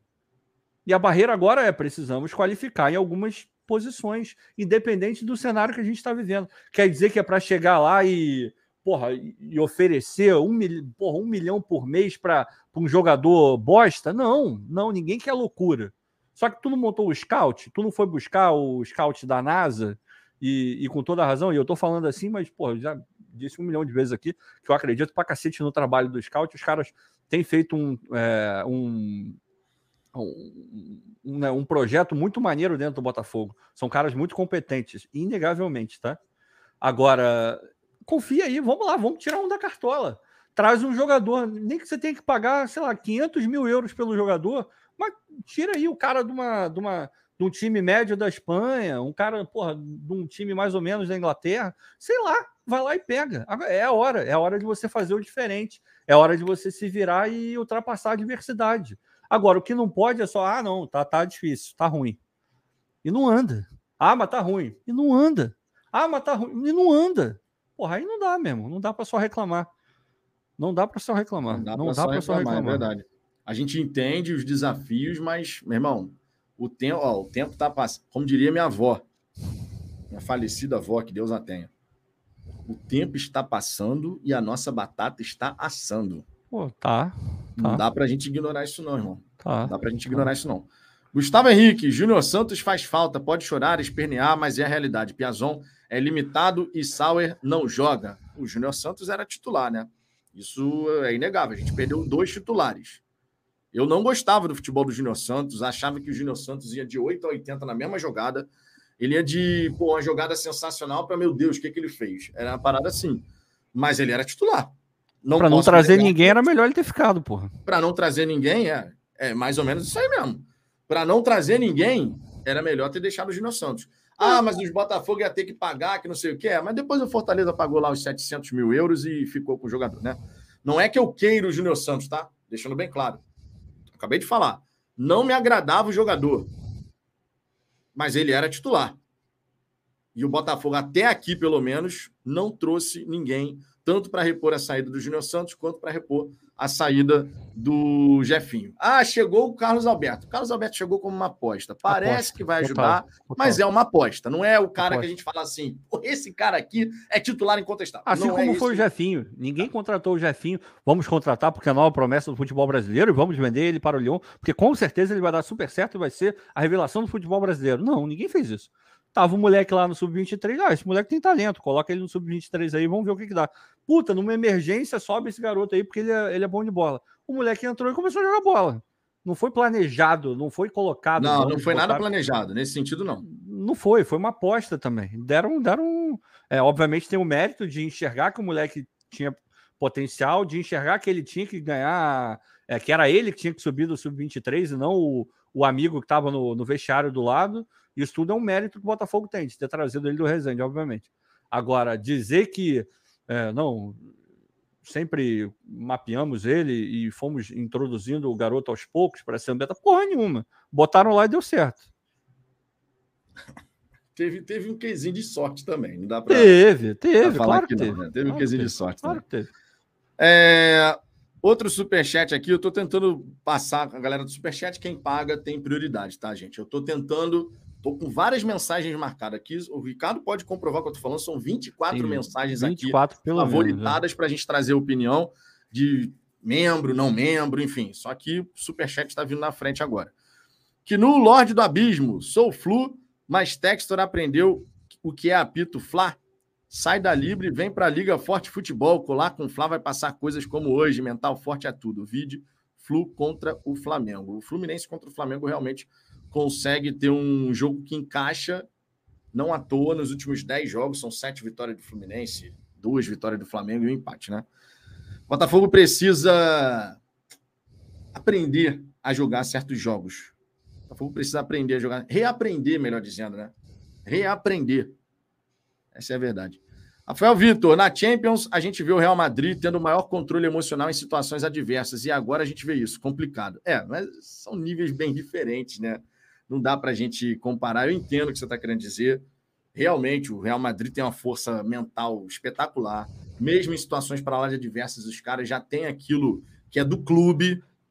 E isso no Botafogo precisa ser trabalhado, né, Ricardo? Porque foram anos e anos e anos a gente vendo, não comparando, tá? Deixando bem claro. Estou pegando a mensagem como gancho. Não estou comparando Botafogo e Real Madrid. O Real Madrid é o maior time do mundo. No meu coração, o Botafogo é o maior time do mundo. Mas o Real Madrid, na prática, ah, é, é, o maior time do planeta é. e tal. É. Então, assim, mas como a gente viu o Botafogo passar tantos e tantos anos sucateado, porra, no ostracismo total, essa mentalidade que a gente tanto fala aqui de construção de mentalidade, da gente retomar esse caminho de um mental forte, querer ganhar e tal. Isso é algo que a gente vê que os jogadores falam, mas é preciso você aliar o discurso à prática em todos os sentidos. Não dá só para você ficar na teoria. Não, estamos aqui para ganhar, para ser campeão. Mas um time campeão também se faz com um mental muito forte é, na hora tem, de saber lidar com essas adversidades. E tem um elemento que é um elemento que é extremamente preocupante. Aqui não é nenhum sensacionalismo, não. É preocupante mesmo quem tem, quem tem que fazer esse equilíbrio não está fazendo, que são os caras mais experientes. Quem? Marçal, 34 anos. É o Carly, 35, 36, sei lá. Esses caras, esses caras, eles têm que ser o ponto de equilíbrio do time. Hoje, quem é a referência em termos de, de disputa de, no Botafogo? eu acho que não tem muita dúvida de que você vai falar de Marçal, e se quiser falar de mais alguém, você pode falar do Tiquinho, por toda a vivência de futebol europeu que os dois tiveram jogando Champions League, em clubes grandes, sendo destaques, não destaques absolutos, bola de ouro, mas são os dois caras mais rodados em um nível mais alto. Esses dois caras foram expulsos hoje, um por ter tentado dar uma cabeçada no, no, no, no árbitro, o pior que o árbitro seja. Porra, não, não dá, cara. Aí não dá nem pra gente começar essa conversa de mentalidade vencedora. Porque os, os caras que ter a mentalidade não conseguem ter, porra. Quem, quem, é, no jogo, nesse último jogo agora do, do Real Madrid, meu irmão, o Liverpool começou amassando os caras. Amassando os caras. 2 a 0 O Real Madrid nem viu, meu irmão. Ficou. Aí a câmera mostrou. Tava lá o Benzema. Calma, calma porra. O Benzema é um cara, pô, 34, 35 anos, bola de ouro. O cara botou calma, porra. Começou a fazer assim. Aí isso vai contagiando. Tem, tem, tem coisa do Vinícius, que não é um cara muito, é, muito é, é, trabalhado no futebol, mas é um moleque que tem muita personalidade e ele hoje é a referência técnica do time. É o melhor jogador do Real Madrid hoje. Você via ele fazendo o quê? Calma, porra, bota no chão, irmão. E dentro de cada um, isso vai aumentando. Agora, quem tem que fazer isso no Botafogo vai dar cabeçada no juiz, porra aí realmente complica. É, é, essa parte é que pega, porque a liderança Porra. técnica, a liderança mesmo de personalidade, esses caras mais experientes, eles não podem entrar nessa. Eles não podem entrar nessa. Esses caras é que tem que chegar nessa hora que você fala assim, pô, meu irmão, tomamos um gol com 25 segundos, 30 segundos. É esses caras que tem que chegar e falar assim, ó, tranquilidade, vamos jogar futebol, tem o jogo inteiro pela frente, e cabeça no lugar, irmão. Cabeça no lugar. Essa é a verdade. Ariel Long, Long, Langkammer. E essa cisma com o Piazon. Ariel, de verdade, eu entendo ele ter colocado o Piazon. Não é que eu gosto do Piazon, não acho que o Piazon vai ser um jogador que vai mudar a cara do Botafogo, não é isso. Mas eu já tinha dito aqui no canal, o Ricardo também. irmão, compara o que, que o Piazon fez nesse começo de temporada e o que, que o Sauer fez. Quem foi mais útil? Por isso que o Piazão tá jogando. Eu entendo. Eu entendo o Piazão tá jogando. Dentro desse entendimento, é, eu acho justo o Piazão tá jogando. Mas mesmo assim eu não concordo com ele tá jogando. Porque você queria ver mais oportunidades para o Sauer. Quem poder, tem que jogar é o Sauer, cara. Quem tem que jogar é o Sauer. Eu queria ver o Sauer jogando também. Pô, é ele que tem que dar resultado. Ninguém tá esperando nada do Piazon, cara. Quem tem que dar resultado é o Sauer. Ah, o Sauer jogou muito mal e chegou à conclusão de que não dá mesmo. Não dá, não tem como ter o Sauer. Aí tu coloca o Piazon, porra. Aí tu coloca o Piazon, porque ainda realmente não tem jeito. Agora, dá para chegar e falar que não dá, não, não tem como o Sauer jogar no Botafogo? Eu ainda não cheguei nesse nível.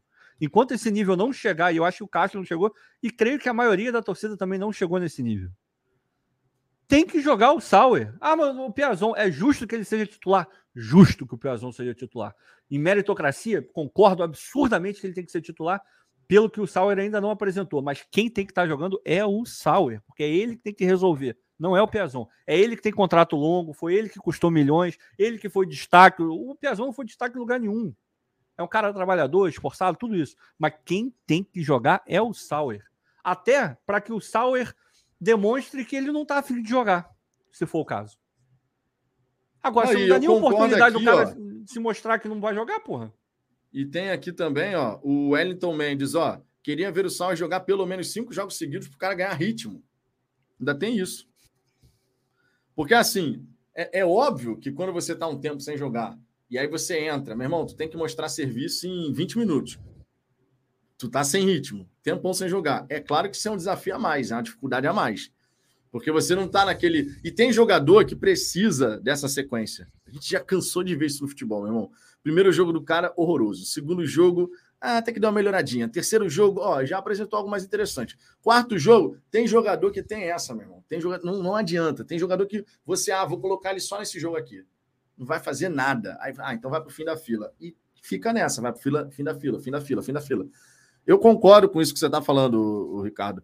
O Piazon merece a titularidade, porém, tem esse porém. O Sauer no Campeonato Carioca ele precisava de mais oportunidades de sequência para a gente poder chegar a uma conclusão. Ele vai ser útil ou não vai ter jeito? A gente realmente não pode contar com o jogador. A gente vai ficar é nessa incógnita. Eu não, exatamente. Eu não quero ficar alimentando para o resto da minha vida. Ah, não. O, o Sauer tem potencial. Ele pode jogar bem. O Sauer pode jogar bem. Ah, não, o Sauer pode jogar bem. Porra, mas como é que o cara pode jogar bem se ele não joga, caramba? Tem que jogar, porra. Pois é. Tem que jogar, cara. Pois é. Pois é. Márcio Campos, 13 membros, 13 meses aqui completando como membro do canal. Perdemos três titulares: Saravia, Jefinho e Júnior Santos. Desses três, é notório que o Jefinho é o que faz mais falta. Ah. O Júnior Santos na sequência e o Saravia, sinceramente, o Saravia eu acho que não fez falta para ninguém. Eu entendo que você tá mesmo, tá falando. Mesmo nível do resto, é. Mas assim, não é aquele cara que a gente fala, nossa, a gente perdeu o Saravia. Ninguém ficou não, é. chateado é. quando o Botafogo não. falou não vamos renovar com o Saraiva. Pode arrebentar verdade, no Atlético Mineiro, hein? Pode, pode arrebentar. Pode arrebentar lá, mas mesmo assim, a gente tem que analisar o que foi o Saravia no Botafogo. No Botafogo. No exato. Botafogo, zero saudade do Saravia. Mesmo com o Daniel Borges lá, hein? Exato. Temos aqui o mensagem do Carlos Antônio. Vitor, o juiz foi péssimo, mas tem que ter controle emocional para lidar com isso. São ah, dois jogos assim. Castro também insiste com Piazon e Daniel. Hoje não tinha jeito, Daniel, né? Hoje não tinha jeito, gente. Hoje era Daniel. Era ou... ele ou era ele? Ou ele. Não tinha outro lateral ali no, no, no elenco. E, pô, meu irmão, eu, sinceramente, eu acredito esse passe bizonho do Daniel para o Carly é a desatenção, cara. Porque ele dá um passe fraco e ele não dá nem um passe para o Carly, efetivamente. Ele dá um passe fraco, assim, no meio do caminho. Sabe? Me, me parece muito mais. Além, podem falar, pô, o Daniel é ruim pra cacete. Mas nesse caso específico, me parece muito mais desatenção de ah, tem ninguém aqui com Carly, então tá de boa. E aí o garoto do Flamengo, meu irmão, veloz, viu que ah, o é? Daniel é? deu um passe horroroso. E vai porra, deixar velocidade contra o No mano a mano, porra, não é. dá. Pô, eu, eu, eu, eu, juro, eu fiquei. Eu fiquei é... Como é que eu vou dizer? Eu não queria ter visto aquela cena por todo o amor que eu tenho ao Carly. Mas o, Car... o negócio tava tão ruim que o Carly teve que fazer cobertura na, na esquerda e o maluco passou por ele, ele caiu igual o Boateng em cima do Messi. Cara, ele cai, ele desaba fiquei, no nível. Eu fiquei não pode aquilo. Coração, não pode. Sério mesmo. Aí é questão emocional mesmo. De você olhar e ter carinho pelo jogador. O Carlos não tinha que estar tá passando por aquilo ali, não, irmão. De verdade. A culpa, e de novo, a culpa não é dele. Ele não tinha que estar tá nem ali. Não era ele que tinha que estar tá fazendo aquilo ali. É óbvio que ele vai perdendo a velocidade para quase todos os jogadores talvez ele não perca para um jogador tão lento quanto ele. Agora, meu irmão, o moleque voando, vai passar e ele não vai nem ver, cara. Não vai nem ver, não vai nem ver. Eu até achei que ele chegou muito junto do, do garoto que fez o gol, mais um pouquinho ele tinha colocado a perna, de repente podia até dar uma desviada. Mas não Aquele dá, não tem condição, do... cara. Tem condição. Aquele lance do Carly pela esquerda. Porra, aquilo ele tenta correr coração, atrás do Mateusão, ele cai, Porra, cara, aquilo deu no doeu, meu coração. Doeu, doeu, aquilo doeu. doeu no meu coração. Porque Porra. assim, cara, eu tenho o máximo respeito pelo Carly. Todo mundo sabe o que, que o Carly, não para todos os torcedores, porque questão de ídolo é muito particular.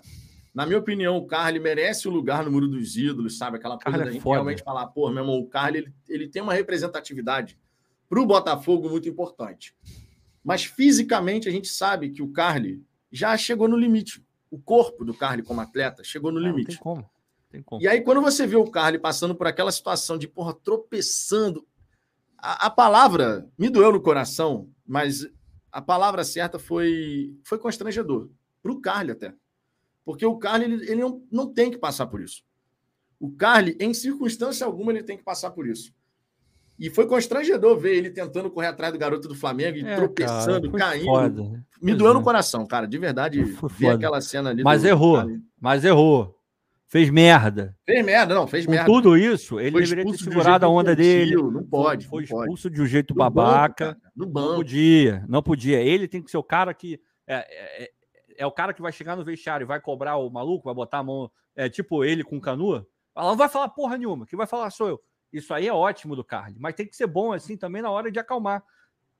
Tem que ser bom na hora de acalmar. Ah, Ricardo, mas o Carly é, porra, argentino, o cara é xerifão, não sei o quê. Meu irmão, tu tem que saber, o cara que é o líder, ele tem que saber a hora de acelerar e a hora de parar. Ele tem que saber a hora de ir para a esquerda e a hora de ir para a direita. E ele tem que saber a hora que ele não tem que ir para lugar nenhum, ele tem que só parar. Tem hora que você não tem que falar, você tem que ouvir. Tem hora que você tem que dar um berro, tem hora que você tem que falar de boa. O líder ele tem que ter esse feeling. E é assim em todas as esferas da nossa vida. Então, ele foi bem em vários momentos. O Carlos é um puta do ídolo. Me doeu muito ver aquilo. Ele não era nem para ele estar tá ali naquela situação. Agora, isso não quer, não, não quer dizer que a gente vai passar a mão na cabeça dele por ele não ter feito aquilo que ele deveria ter feito, ou seja, segurado a onda. Ele deveria ter segurado a onda. Tá? Foi mais um dos que. Foi juvenil, né, cara? Foi enveredou por um caminho horrível. Horrível. Horrível. Juvenil. Não era para ter sido expulso no não, banco de reserva. Não, não. Patético. É, Douglas, aqui, ó. Ritmo por ritmo, Piazon quase não foi usado ano passado. Sei que o Sauro estava com lesão, porém insuficiente. Triste ver o lado direito do Botafogo. Porra, foda. O lado direito do Botafogo nos dá dor de cabeça desde o ano passado, né? Essa é a Cara, grande verdade. Horrível, Ninguém discorda disso. Desde o ano passado a gente fala esse lado direito do Botafogo. E, e a expectativa para essa janela de transferência, que ainda está aberta, porque eu estava até falando outro dia com o TF, cara. Outro dia ou ontem, sei lá.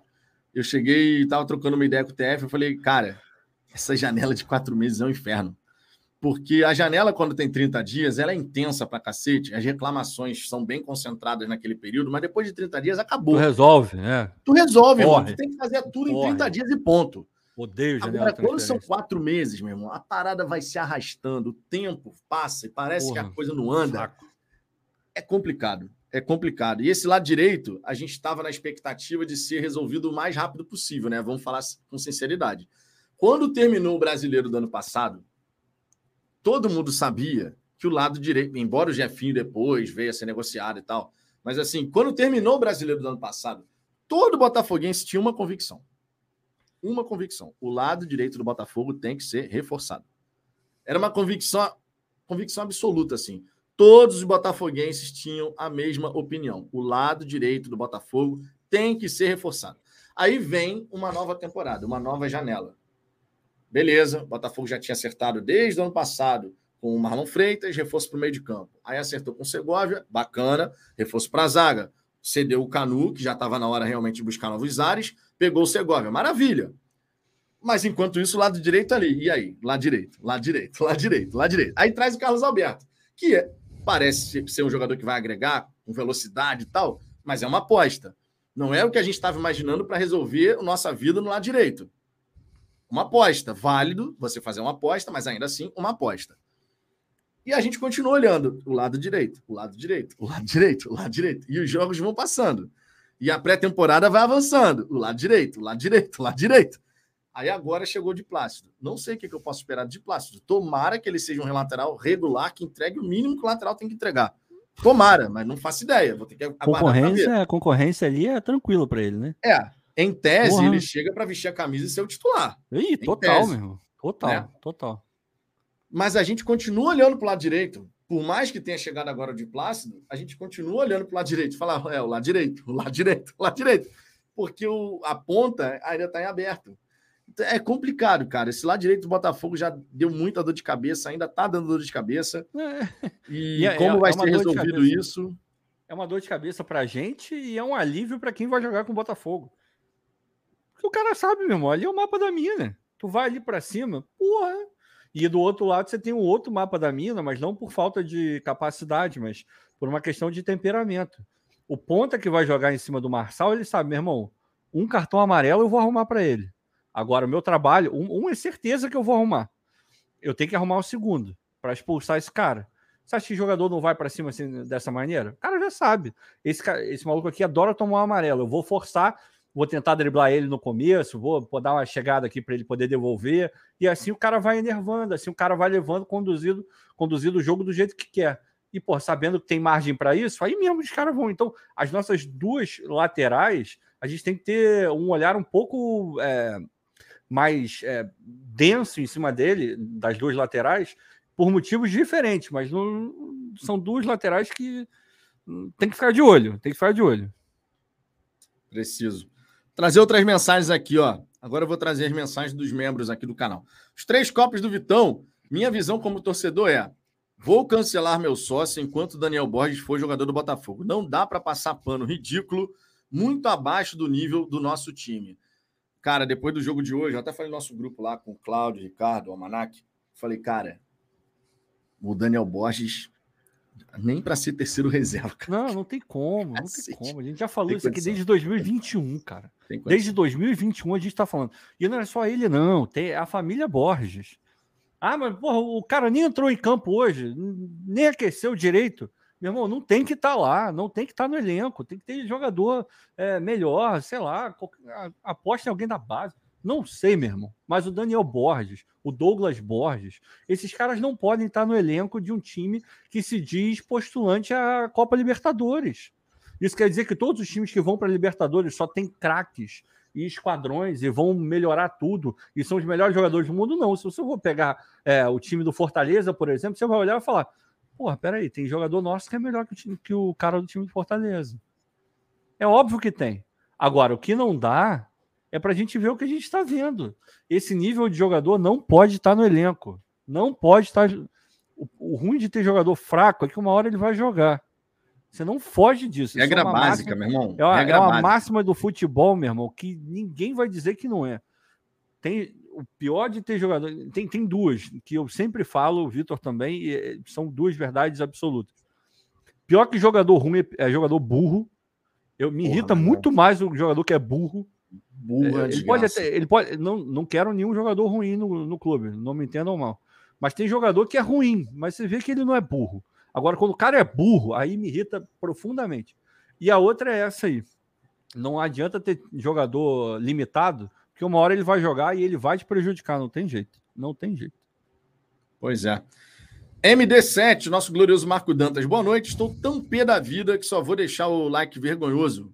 Vou deixar o like. Vergonhoso. PQP, os caras sem sangue, vergonhoso. desequilibrados. Vergonhoso. Massal, todo jogo toma amarelo, mas os caras são intocáveis. Cada dia um paspalho. VTNC. Para bom entendedor, quatro letrinhas bastam. Douglas Barros, boa noite, Vitão, Asa e VTNC, comissão técnica do Botafogo. Opa não é o fim do mundo, mas vários sinais vermelhos foram acesos. Concorda com essa visão do, do Douglas, cara? Alguns, alguns sinais acenderam. Alguns sinais. É, acenderam. Eu não. Assim, para ser justo, a gente teria que ir analisando meio que caso a caso, assim. Eu não, eu não acho justo vir aqui, botar todo mundo no mesmo balai e falar que acendemos um sinal vermelho no, no Botafogo. Eu não acho que chega tanto. Mas para algumas coisas, sim. Tipo, lateral direita, não está nem vermelho tá, sei lá, qual a cor que tá, tá piscando, tá, porra, pior que ambulância, não sei qual, tá pegando fogo, não sei, cara. Lateral direita, sim. Agora, porra, outras coisas, aí talvez a gente possa botar um, um amarelo aí. Por que o amarelo? Por isso que eu falo, pela coisa que eu falei logo no começo. Não dá para eu vir aqui uh, quatro dias atrás falar, pô, o time está dentro do planejamento possível, o Caixa está rodando bem o elenco, a gente está sendo competitivo, fizemos um jogo razoável para bom contra o Fluminense, que é um time qualificado, a gente, porra, amassou quem tinha que amassar, é, o jogo do Vasco não dá para considerar, porque a gente perde dois jogadores.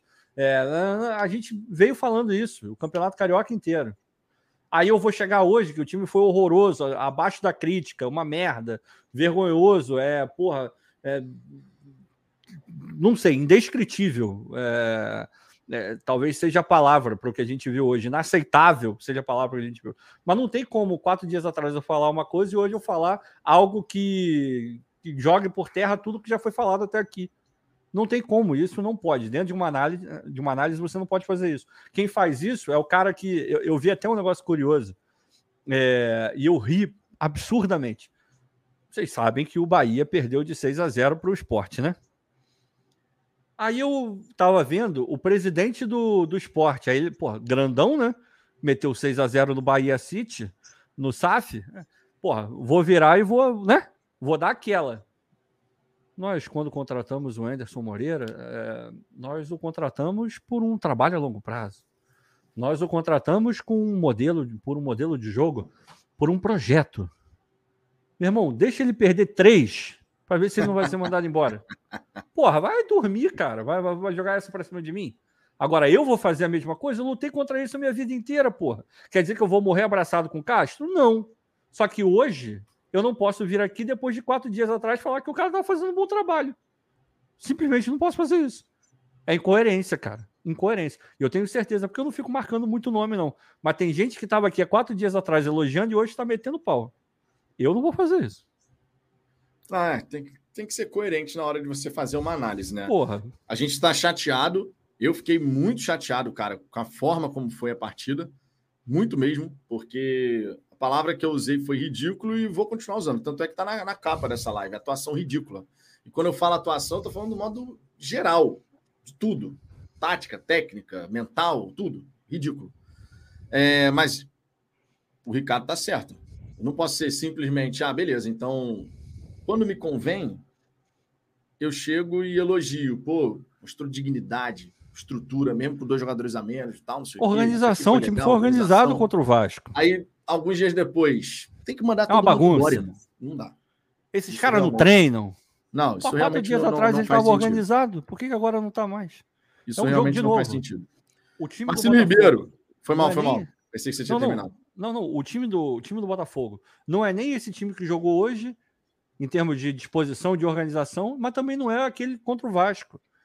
Tá aí no meio termo aí. Tá... A gente tem que encontrar.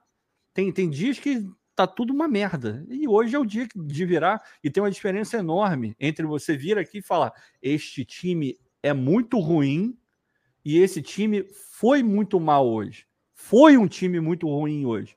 E o time foi um time horroroso hoje. Agora, esse time é horroroso? Não, não é horroroso. Não é horroroso. Marcílio Ribeiro, muito preocupante. O time regrediu. É, e aí entra naquilo que a gente acabou de falar. Não é que o time tenha regredido. Hoje o time foi uma piada de mau gosto. Foi ridículo. Hoje foi ridículo. Mas entra naquilo que a gente acabou de falar, essa mensagem aqui do Marcílio. Se a gente estava aqui falando, pô, meu irmão, mesmo com dois jogadores a menos, o time foi organizado defensivamente, é verdade. Sim. Tá?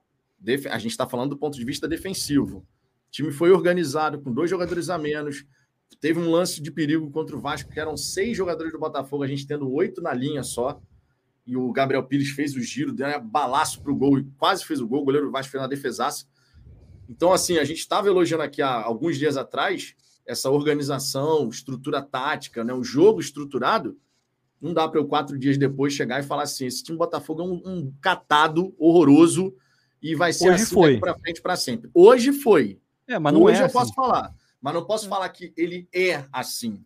Eu posso falar que ele esteve assim. E aí existe uma grande diferença entre esteve e é. Ele esteve um grande catado hoje. Foi muito ruim, ridículo. mas eu não posso falar que ele tem sido, que ele é assim e que ele será assim ao longo. Se o Botafogo, nas próximas partidas, não apresentar nada e começar a ladeira abaixo, a gente vai falar aqui. Porque isso, isso é uma coisa que a gente já deixou bem claro aqui no canal. Vocês que acompanham o canal há mais tempo regularmente sabem disso. A gente já deixou bem claro. Essa temporada, o nível de cobrança em relação a performance, desempenho, resultados, o nível de cobrança vai ser diferente do que foi em 2022 por razões óbvias. Porque a gente espera progresso, porque a gente espera evolução. Eu não posso chegar e falar assim, pô, mas também, né? Eu tenho que chegar e analisar o que está acontecendo. Já tivemos, sim, jogos em que a gente teve motivos para apontar coisas positivas, o jogo organizado, jogadores se movimentando, pressão pós-perda. Já tivemos. Hoje, nós estivemos ridículos. Mas também já tivemos outros jogos em que o Botafogo mostrou um jogo estruturado. Ah, Vitor, mas é contra time pequeno, né? Contra time pequeno, o Botafogo sequer isso mostrava. A gente tem que analisar o contexto como um todo e não fazer um recorte seletivo para agradar uma opinião específica. Certo? Isso é viés de confirmação. Esse é o nome técnico para o que você está falando. E não pode. Viés de confirmação é uma merda. Você pega argumentos que, mesmo meio de maneira mambembe, vão confirmar aquilo que você quer que confirme, não, não algo que é, de fato tem um embasamento, sabe? E sabe o que é curioso? Você falou tudo isso, usou todos esses adjetivos. Eu também já adjetivei negativamente esse jogo de hoje, a postura do time, porra, mas muita coisa. Acho que até mais é, efusivamente do que a gente normalmente faz, porque o contexto hoje pede. Aí tem uma mensagem aqui do Gabriel Guedes, membro do canal, muito obrigado. Parem de aplaudir derrotas. Eu não preciso nem ler o resto, né? Porque, pô, quem é que tá aplaudindo derrota, Gabriel? Ninguém cara? aplaudiu derrota, cara. Ninguém tá aplaudindo derrota nenhuma, cara. Ah, você pode. Ah, ele tá falando do jogo contra o Vasco. Porra, num outro contexto, completamente diferente, foi completamente merecido o que foi falado. O contexto de hoje não é o mesmo contexto daquele jogo. Então é óbvio que eu não vou vir aqui, porra. Pra que, que você vai vir, vir aqui falar? Parem de aplaudir derrotas, sendo que não teve um aplauso para derrota para alegria de vários, hoje só teve vaia. Hoje, considerem que a gente começou a, a live vaiando e vai terminar vaiando. Independente se foi durante o jogo ou não. Sabe? Porra, tá, tá indo, a gente tá vaiando. A gente tá vaiando a live inteira. É, obviamente, isso é uma figura de linguagem. Continuo achando que é para vaiar no final, tá? Antes que alguém fale que eu estou sendo incoerente. Mas, porra, pelo amor de Deus, né, Ainda mais, cara, tu tá aqui, é membro do canal, tá aqui toda hora porra, falar que a gente está aplaudindo derrota, tá forçando uma barra que, que não é para forçar, cara, de verdade. De verdade mesmo, de coração. Sigamos aqui, ó. Temos um super chat na área. Sérgio Serpa, esquecendo o jogo de hoje. Como vamos encarar o Sergipe? Cara, tem que ganhar, tem encarar. que amassar os caras. Resumo não da tem, ópera. Não tem outra. É, tem que ganhar e tem que amassar ópera. os caras. Cara, de verdade, vamos ser todo mundo sincero aqui. Goste você ou não do trabalho do Castro, goste você ou não do jogador ABC, esse time do Botafogo, que sim, perdeu para esse time misto, nem misto, reserva com sub-20 do Flamengo, esse time tem obrigação de classificar tranquilo diante do Sergipe. Esse time que foi mal para cacete hoje tem obrigação de classificar tranquilo diante do Sergipe. Nós não estamos falando daquele Botafogo de, de 2020 para trás, nem 2021, 2020 para trás, que você olhava e falava assim: ih, rapaz, jogo fora de casa contra o Sergipe, minha Nossa Senhora, lá vem. Não, não, não, não é. Pelo amor de Deus. Não, não é. E digo aqui, e digo aqui, se o Botafogo classificar diante do Sergipe empatando, tá errado. Tá errado. Tá errado. Você tem que chegar, jogar contra o Sergipe lá em Aracaju e ganhar. E as críticas é tipo... vão ser mais pesadas e mais merecidas do que a gente está fazendo hoje. É tipo, é tipo o que o Vasco fez diante do trem. Passou o carro, irmão. Não tomou conhecimento, ganhou, classificou e é isso aí. É, é o mínimo. Sinceramente, é o mínimo que a gente tem que esperar. Aí a galera fala: ah, hoje era obrigação ganhar também. Sim, concordo. Hoje era obrigação ganhar. Não ganhou. Ainda fez um papel ridículo né? Porque é o que o Ricardo falou. Tu olhava os dois times e falava, pô, é o Botafogo titular. É o sub-20 do Flamengo com alguns jogadores do profissional. Qual é o time que tem que chegar e obrigação de ganhar nessa partida? Era o Botafogo. Ah, para. Tinha nem Era o Botafogo, hoje. ponto. Ah, mas é clássico, não interessa. Nessa circunstância, era o Botafogo. Não ganhou. Contra o Sergipe, de verdade, contra o Sergipe não dá para pensar em outra, outro resultado que não seja vitória. Eu não consigo enxergar esse time do Botafogo classificando diante do Sergipe, empatando e tomando sufoco no fim. Se isso acontecer, vai ser ridículo ao cubo. Ridículo ao cubo. Então agora é a hora de realmente se impor. Vamos jogar contra o Sergipe e vamos jogar para ganhar e ponto. Não tem, não tem conversinha em relação a isso, não, irmão. De verdade. Tem, e, na minha opinião, é muito claro. A, a postura do Botafogo nesse tipo de, de partida. O, o Sergipe está em que divisão? Série D? Ah, Vitor, independente, Vitor. Sinceramente, cara. Pô, não dá, meu irmão. Não, não dá. Não, não, tem, não tem, não tem, não tem. É não tem outro cenário. O Botafogo tem que ganhar, ganhar bem e o Sergipe não pode ver a cor da bola. Qualquer coisa é diferente disso é um fracasso. É isso. Ganhou de 1 a 0 e não dominou completamente. Ganhou de 1 a 0 já, já tá ruim. Já tá ruim. Já tá Eu ruim. Concordo plenamente. A verdade é essa. Concordo plenamente. Ah, a gente vai ficar, beleza, que bom, classificamos, não passamos a vergonha suprema de ser eliminado. Blá, blá, blá, beleza, isso aí a gente vai, ok. Agora, ganhou de 1 a 0, tendo alguma dificuldade, ou até mesmo perdendo 200 milhões de gols. Tá errado, tá errado, tá errado, tá errado. Não pode, não pode, não pode. Isso é jogo para você se impor, ganhar de forma é, é. contundente, Exato. irmão. Você chegar e falar, Exato. me impus, e é isso aí. Era... É tipo o que o Botafogo fez contra o Ceilândia no ano passado. Ah, primeiro É, jogo é contra o isso. Ceilândia em Brasília, 3 a 0 acabou a conversa, isso. pronto, tá resolvido. É, É, é nessa É vibe aí. É nessa vibe aí. É, deixa eu ver aqui, o Gabriel Guedes. Zambuja, estou falando da torcida, não de vocês. A mensagem que Sendo- você tinha lido do. Sendo assim, peço desculpas por ter entendido errado, mas te faço um pedido também da minha parte. Quando for assim, você coloca entre parênteses o, o sujeito, né, para qual você está mandando, porque do jeito que estava na mensagem, ficou aberto. E, por vocês têm que parar. E quando você está mandando, normalmente, quando a gente lê, as pessoas estão falando com a gente. Então, quando veio, vocês, é, obviamente, a gente pegou. Eu peguei para nós dois aqui. Então, beleza, tudo bem. E não tem problema nenhum em pedir desculpa, tá? Por ter interpretado de maneira errada. Mantenho tudo que eu falei, caso a interpretação tivesse sido correta. Mas já que não foi, desculpa. Tamo junto. Tamo junto. O Saulo Nunes tem que dar um destaque para a torcida presente. Organização bizonha, mas Porra. estávamos lá calando a, da boca da torcida de teatro. A torcida foi guerreira. Tinha uma boa pre- presença de torcedores botafoguenses no Verdade. estádio. E a galera de Brasília normalmente chega junto, cara. Isso aí é indiscutível. Mesmo naquele jogo contra o Boa Vista, foram quase 12 mil torcedores para um jogo de campeonato carioca, ingresso caro pra cacete.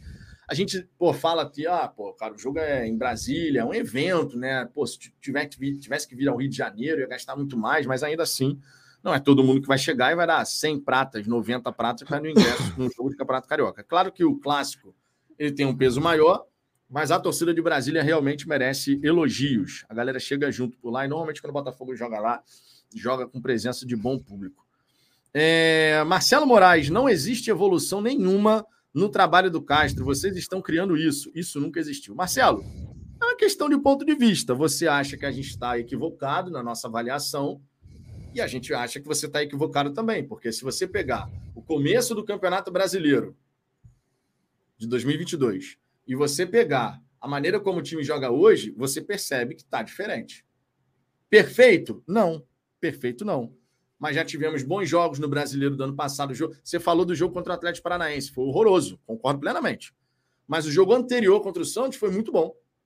Botafogo contra o Santos no estádio Newton Santos fez um belíssimo jogo e na Vila Belmiro, quando a gente perdeu, também.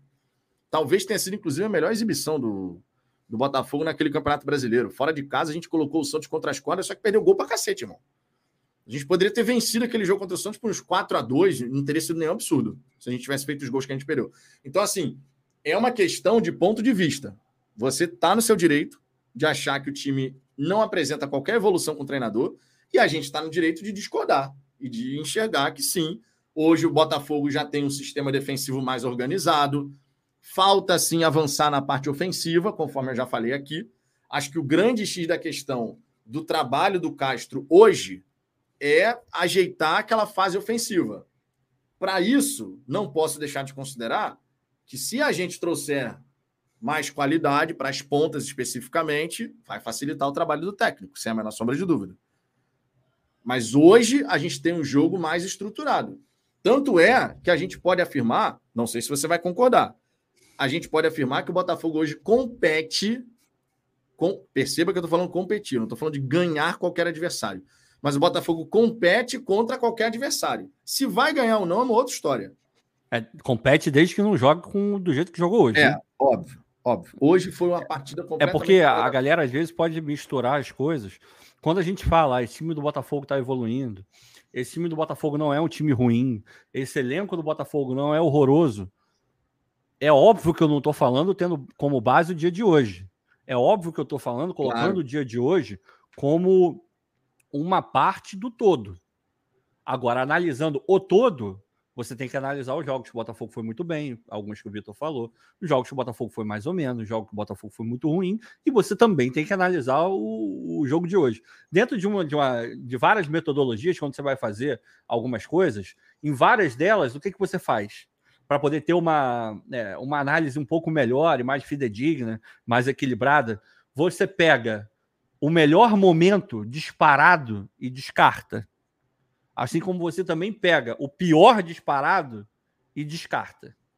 Fazendo isso, você vai ter uma amostragem muito melhor. Você vai ter uma média daquilo que o time eh, apresenta. E é aí que você tem que avaliar o resultado. É aí que você tem que avaliar o trabalho. Nem lá, nem aqui. Você tem que avaliar o todo. O, que, o trabalho construído ao longo do tempo. Aí, se você não estiver gostando, beleza, a gente pode sentar e discutir. Agora, não pode misturar as coisas. Tudo que a gente fala é na média, segundo a nossa opinião. Não é olhando só para o jogo de hoje. Porque se eu for olhar para o jogo de hoje, se eu for olhar o jogo de hoje, eu vou vir aqui e falar: esse time é uma merda, esse time totalmente desorganizado, é um bando, o Caixa não sabe nem o que ele está fazendo ali, só que isso não é verdade. Isso não é verdade. Exato. Olha só, só um aviso. Aqui a gente aceita opiniões discordantes numa boa. A única coisa que a gente sempre pede é o quê? Respeito. Discorde com respeito. Quando começa a duvidar da nossa idoneidade, é bloqueado. Se alguém concorda com essa gracinha, é bloqueado. Eu não recebo nada do Botafogo, jamais recebi. O Ricardo também não. Se o canal, na verdade, qualquer canal faz dinheiro, é porque tem a audiência de vocês que manda o superchat, que assiste aos vídeos e tudo mais. Agora, começou a entrar por esse lado, meu irmão, porque não concorda com o nosso ponto de vista, pode chamar de passador de pano, não tem problema nenhum. Agora, entrou por esse lado, ou entrou por um outro lado desrespeitoso, meu irmão, bloque, não tem conversa. A gente aceita opiniões discordantes com respeito. Beleza? Pode, repito, pode chamar de passador de pano, isso não nos afeta em nada. Nada. Vocês discordam da nossa opinião e está valendo, é do jogo. A gente também muitas vezes discorda da opinião de vocês. O Marcelo Moraes aqui, por exemplo, discorda da nossa opinião, mas está aqui comentando numa boa, deixando a opinião dele registrada. Não concorda com muitas das coisas que a gente diz, mas está aqui comentando de forma respeitosa. Começou a entrar por esse outro lado, esquece, não tem conversa. Fechou? Regra do canal é assim. Beleza? Então estamos entendidos. É, trazendo outras mensagens aqui. O Will Caetano, eu entendo a coerência que vocês estão explicando, mas o que me espanta até o momento é que o trabalho do Luiz Castro é mediano e quando oscila, oscila para baixo, nunca para cima. Aí a mesma questão do ponto de vista aqui, pegando mais ou menos uma linha do Marcelo, né? Não consegue de repente enxergar que o trabalho teve uma evolução do começo lá no começo do Brasileirão de 2022 para cá. Faz parte do jogo, gente eu e Ricardo, a gente não quer impor o nosso ponto de vista. A gente está aqui explicando qual é a nossa visão. Vocês podem ter uma visão completamente oposta à nossa. E está tudo bem. Não tem problema nenhum, porque um debate esportivo, quando cada um analisa a questão da partida, como ela foi e tal, cada um vai ter a sua opinião. Não acho que o trabalho do Castro seja maravilhoso, sensacional. Não acho, não acho que a gente atingiu ainda o nível que eu gostaria de ver. Não sei o Ricardo, ele pode falar sobre isso. Não acho que a gente atingiu ainda esse nível. Acredito que a gente tem que evoluir bastante ainda. Reconheço coisas positivas na, na estrutura de jogo da equipe.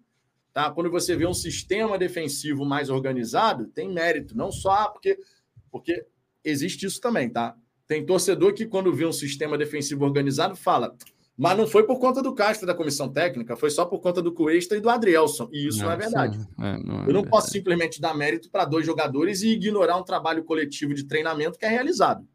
Mas tem torcedor que vai por esse lado. São diferenças de ponto de vista. Na minha opinião, o time do Botafogo ainda precisa melhorar muito do lado ofensivo. Eu quero mais desse time do Botafogo ofensivamente.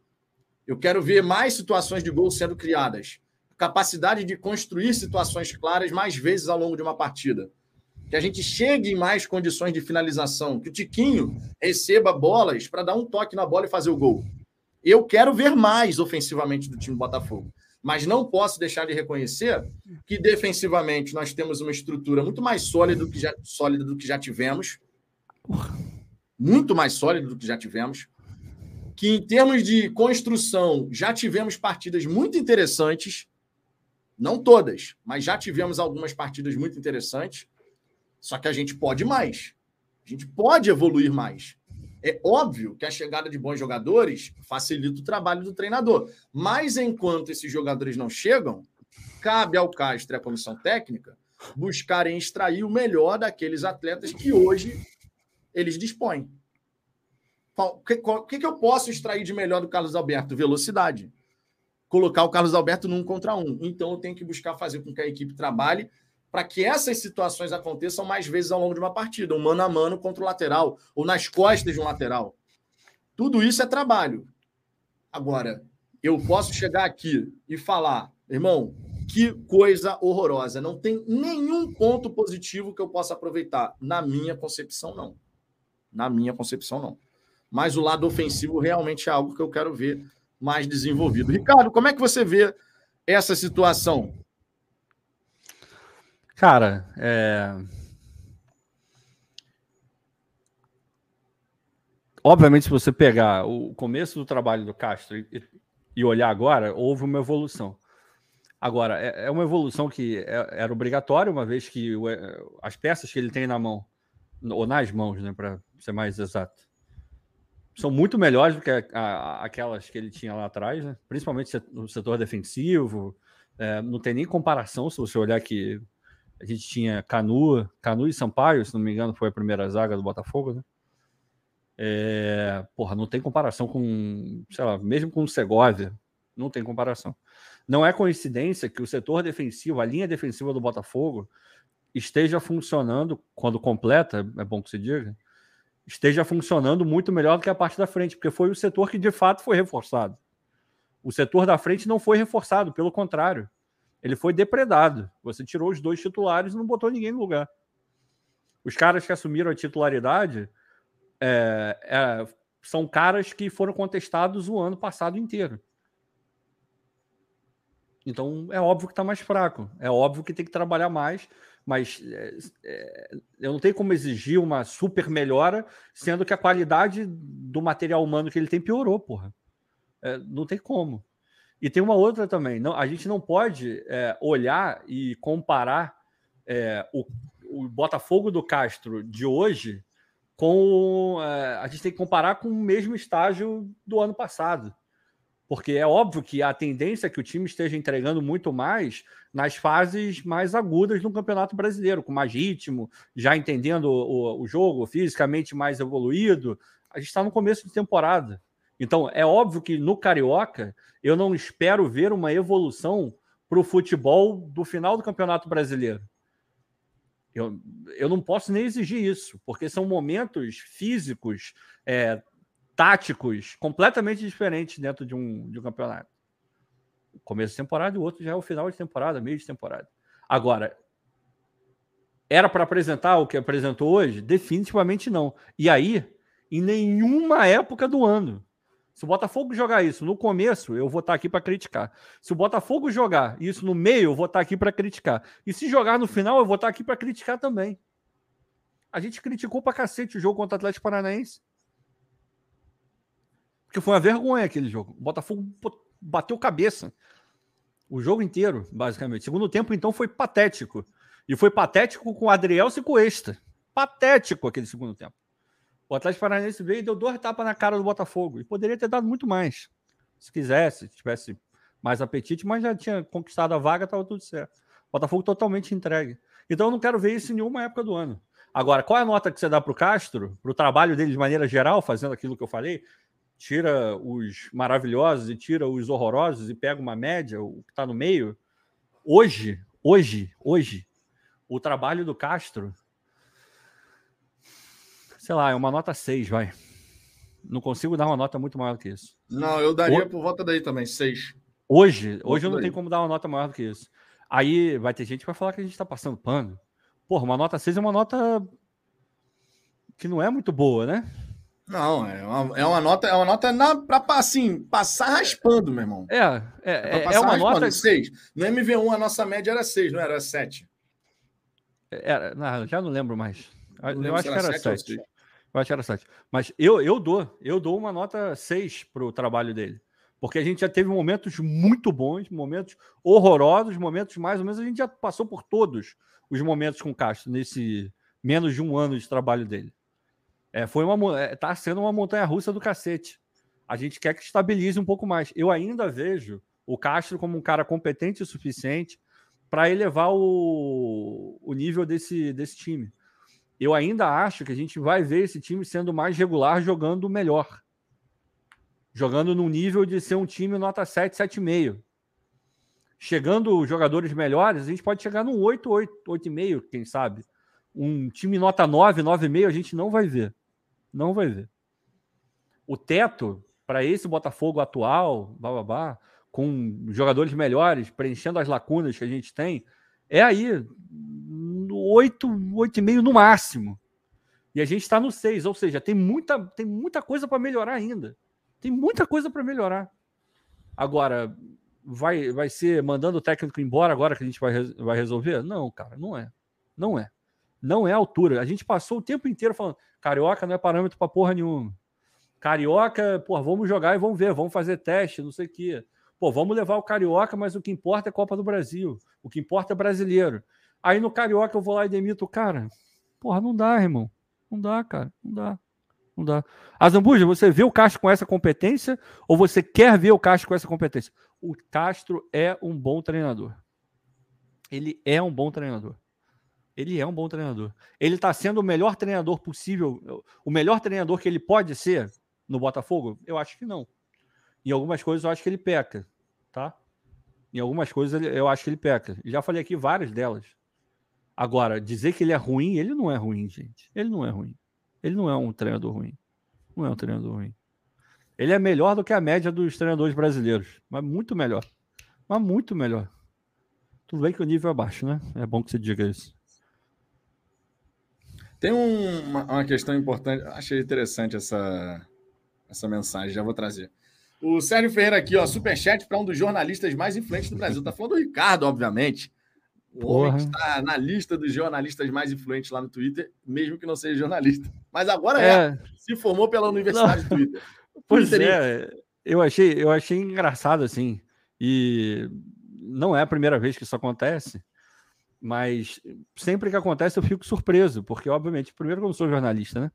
Como o Vitor falou aí. Mas é sempre bom, cara. Eu não vou negar, pô. Você olha ali e fala, pô, peraí que eu tô falando tá sendo minimamente relevante, né? E, pô, ainda mais no Twitter, que tem gente pra cacete falando no Twitter, tem perfil de tudo quanto é jeito, fake, não fake, mais ou menos fake, de humor e não humor.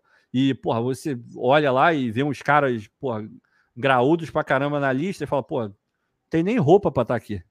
Né? E, e, mesmo assim, já, já não é a primeira vez que eu consigo entrar nessa lista aí dos mais influentes do Twitter. E se você não me segue, por favor, me siga lá, porque eu tô a menos aí, de 100 ó. de chegar em Ó, 3 mil. Em 3 mil. É, e isso que, é, isso que é mais bacana. Eu consigo, eu tô conseguindo entrar nessa lista e fazer um trabalho tão legal com 3 mil seguidores. Ou 2.900 alguma coisa. Valorizo cada um deles. Valorizo cada um deles. Muito obrigado para quem me segue lá. Mas se você for comparar com outros tantos, é um número pequeno ainda. Então, fiquei muito feliz novamente. Muito obrigado, porque, obviamente, só acontece para a galera me dar uma moral absurda no Twitter. Então, valeu. Muito obrigado. Reconhecimento, reconhecimento. O Guilherme aqui, ó, eu sigo vocês. Obrigado. Tamo junto. Tamo junto. É, deixa eu trazer aqui outras mensagens. Tem duas mensagens aqui que eu achei bem interessantes. Ó. O Rondinelli Vica. Vitor, o limite de evolução de um time está relacionada à qualidade do elenco. Esse time não tem mais parâmetros de evolução. E a segunda mensagem. Acho o Castro muito caro para ser nota 6. Boas mensagens. É, é um ponto, hein? É um Boas ponto, mensagens. hein? Gostei dessas é um mensagens ponto. aqui. É um ponto. Ah, Tá vendo? Isso é esse tipo de crítica que a gente gosta. É, porra, que é aquela crítica que não é a crítica pela crítica, entendeu? Porra, é, é óbvio. Se você olha e fala, é... porra, um cara que a relação custo-benefício é nota 6, para o que ele custa, é uma relação baixa, não é? É baixa. É baixa, concordo contigo. Nesse sentido, Verdade. é baixo mesmo. Agora, é, para mim é motivo de interromper o trabalho e mandar ele de volta para Portugal? Não, ainda não. Ainda não. Ainda não. Eu achei um ponto bem interessante. Porra, e assim boa. como a mensagem do Rondinelli. O Rondinelli falando, ó, a questão do parâmetro de evolução em relação ao que é o elenco que a gente tem, pode apresentar. Defensivamente, com as peças que a gente tem, esse elenco cresceu, mas ofensivamente, com as peças que a gente tem, a gente está meio que estagnado. Pelo menos nesse ponto de vista de, olha, vamos criar mais situações, o Tiquinho toda hora está recebendo, toda partida. Sabe aquela coisa de, meu irmão, toda partida o Tiquinho tem que receber pelo menos uma bola que é só um toque para fazer o gol. Porque ele é esse tipo de centroavante, é o centroavante É, é grandão, cara. de área, não sei o quê. É. A gente ainda não chegou nesse ponto. Da gente poder chegar e falar, Tu todo reparou que ele. Pode falar. Desculpa, é, não, você- desculpa, eu te interrompi, senão eu vou esquecer. Tu reparou que hoje ele quase não saiu da área? Saiu muito Saiu pouco. menos. Saiu menos. Mas, mas muito menos. Será Saiu que foi menos. porque não estava no ritmo? Será que foi uma, uma orientação? Eu fiquei curioso. Fiquei curioso. É, vamos ver como é que vai ficar nos jogos subsequentes, né? Vamos É. ver, vamos ver. É, obrigado pelas mensagens, gente. Bem, bem interessantes essas aqui. O Alcir Cândido, vocês não acham que essa tal mentalidade vencedora que o Castro quer implementar não está pilhando os jogadores, uma vez que o time não é ainda essa Brastemp? Acho que não, cara. Acho que mentalidade vencedora, isso além do trabalho, claro, isso pode vir da comissão técnica, mas também está partindo dos próprios jogadores, cara. Os Sim. próprios jogadores, quando dão entrevistas, e isso não é uma questão de orientação, são dos jogadores falando ali. Marlon Freitas, por exemplo, quando foi apresentado. Marlon Freitas falou em ser campeão, mas trocentas milhões de vezes na apresentação dele. O Massal já falou sobre isso, o Gatito já falou, o Perry já falou, o Tiquinho já falou, enfim, Tietê já falou. Isso é algo que o jogador, o Tietê já foi campeão em vários clubes, né? Eles Ele sabem é que eles campeão. podem render mais, né, Vitor? Exato. Eles sabem que pode Não tirar. acho, não. Jogador de futebol não é burro. O cara sabe qual é o nível do elenco em que ele joga. Várias vezes, se o cara souber que o elenco dele não tem a menor condição de ganhar nada, ele pode até falar, mas ele não vai falar tanto, ele não vai falar, não vai dar tanta ênfase, não vai ser tão incisivo na hora de falar. O jogador sabe, o cara sabe é, o o nível do adversário. É, tudo isso é, é mais do que claro para jogadores de futebol. E aí tem que, por aí, eu e elas. Nota 6 e a, a média, ou como é que é?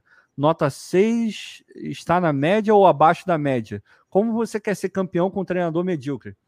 Cara, o Atlético Paranaense foi campeão com com Valentim, cara. Isso para fi, pra ficar só no Valentim. Porra, essa daí Tá? foi brava mesmo. Só no Valentim. Essa daí foi É, brava mesmo. Poderia trazer outros exemplos aqui. É, o futebol, ele, uma das grandes graças aqui não é uma ciência exata. Sem sacanagem nenhuma. A gente pode estar falando aqui, o Carioca pô, pode terminar. Botafogo hoje jogou mal demais, abaixo da crítica, ridículo, patético.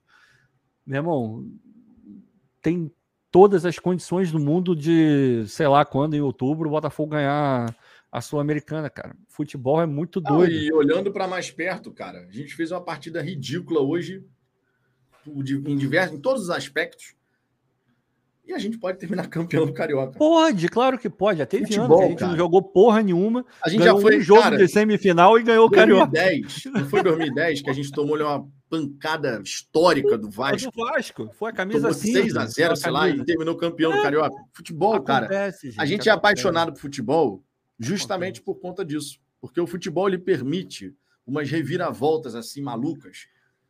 E é isso, cara. Hoje, hoje, foi ridículo. Hoje, nem, nem eu, nem Ricardo, nem nenhum torcedor vai poder chegar e falar: não, mas não tem não. Mas... Hoje foi ridículo. Hoje foi, foi. ridículo, ponto. Foi. O Botafogo tinha obrigação de vencer esse sub-20 com alguns reservas do Flamengo. O Botafogo tinha que se apresentar melhor. O Botafogo não podia ter tido esse descontrole emocional. Hoje não tem nada para você aproveitar.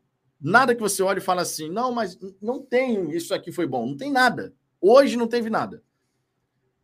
Agora, futebol tem as suas reviravoltas. O Botafogo vai classifica para a semifinal, que é o que a gente espera aconteça. É só vencer Resende Portuguesa. Avança para a semifinal. Aí, avançando em terceiro ou quarto, vai ser obrigado a conquistar resultado, porque se tiver dois resultados iguais, a gente está eliminado como foi inclusive em 2022, né? Que a gente perde por 1x0, vence por 2x1, 2x2, Fluminense avança. Mas, cara, futebol tem essas reviravoltas. A graça do futebol é essa, inclusive. É, e, no, e se ganhar o é Campeonato. Carioca, também não quer dizer que tá tudo certo. Também Obviamente. não quer dizer que o time atingiu o ápice da maturidade do elenco. A, a, questão não passa por aí, galera. A gente tem que analisar de uma maneira é, mais profunda do que isso. Nem se ganhar tá, tá tudo bem, e se perder também não tá tudo errado. A verdade é essa. E tem esse. Peraí, vou dar um bloco aqui, mais um hoje. Tchau, cara. Ah, fazer gracinha. Em outro canal da mídia a qual você pertence. Sigamos aqui, ó. Gabriel Guedes, não acho que jogamos bem contra o Fluminense. Tivemos sorte e saímos com a vitória. E hoje provou que o time do Botafogo ainda é meio de tabela para baixo. Precisamos de reforços. Nossa criação não cria nada. Eu acho que o Botafogo fez um jogo bem estruturado contra o Fluminense, tá? Quando a gente fala de jogar bem, normalmente a gente associa o jogar bem a criar várias chances. Não foi o caso daquele jogo, naturalmente. Mas o time do Botafogo fez um jogo, taticamente falando, em termos de ocupação de espaços, a fase defensiva do jogo, eu gostei. Eu achei que foi um jogo interessante. É, eu, já não curti, Ricardo, eu já não curti tanto. O Ricardo já não curtiu muito. Você vê que é ponto é. de vista. Agora, concordo plenamente que o nosso setor de criação a gente ainda precisa evoluir bastante. Justamente porque, e falei isso aqui várias vezes ao longo dessa live, a fase ofensiva do jogo do Botafogo, a gente ainda não é aquele time, e não está nem perto, na minha opinião, de ser, aquele time que, porra, todo jogo vai construir umas quatro, cinco, seis oportunidades muito legais. Às vezes o Botafogo passa o jogo inteiro para criar uma situação. É, tá faltando o Eduardo, né, cara? O Lucas é. também. A gente não pode esquecer, cara. Ah, mas é um jogador, mas, cara, um jogador que faz uma diferença tremenda para o meio-campo do Botafogo. Uma tremenda. E faria para quase todos os clubes é, do Campeonato Brasileiro. Ele é um cara diferente, é um craque. Não, não é um craque. Mas já está mais do que provado que se você tem um meio-campo com ele, o Lucas, por exemplo, no nível bom, fisicamente bem, tecnicamente bem também, cara, é um meio-campo, porra, para lá de satisfatório. É um bom meio-campo. Agora, quando esses caras estiverem juntos, aí a gente vai ter uma ideia. Se com todo mundo disponível, todo mundo bem, a gente apresentar é, um futebol fraco é uma coisa. Agora, hoje não dá para virar e falar que ah, não vamos jogar um futebol melhor do que esse, porque não tem como falar isso. Os indícios não, não levam, na minha opinião, tá? Os indícios não levam a isso. Os indícios me mostram que existe margem para que o futebol do Botafogo evolua e melhore. E existe qualidade dentro do elenco e da comissão técnica também para que isso exista. Vai acontecer? Eu espero que sim é uma certeza de que vai acontecer? Ninguém tem certeza de nada. Ninguém. Ninguém. Temos um superchat aqui, ó. Deixa eu botar aqui na tela. Rodrigo Fabian. Ele é fraco, se referindo ao Luiz Castro.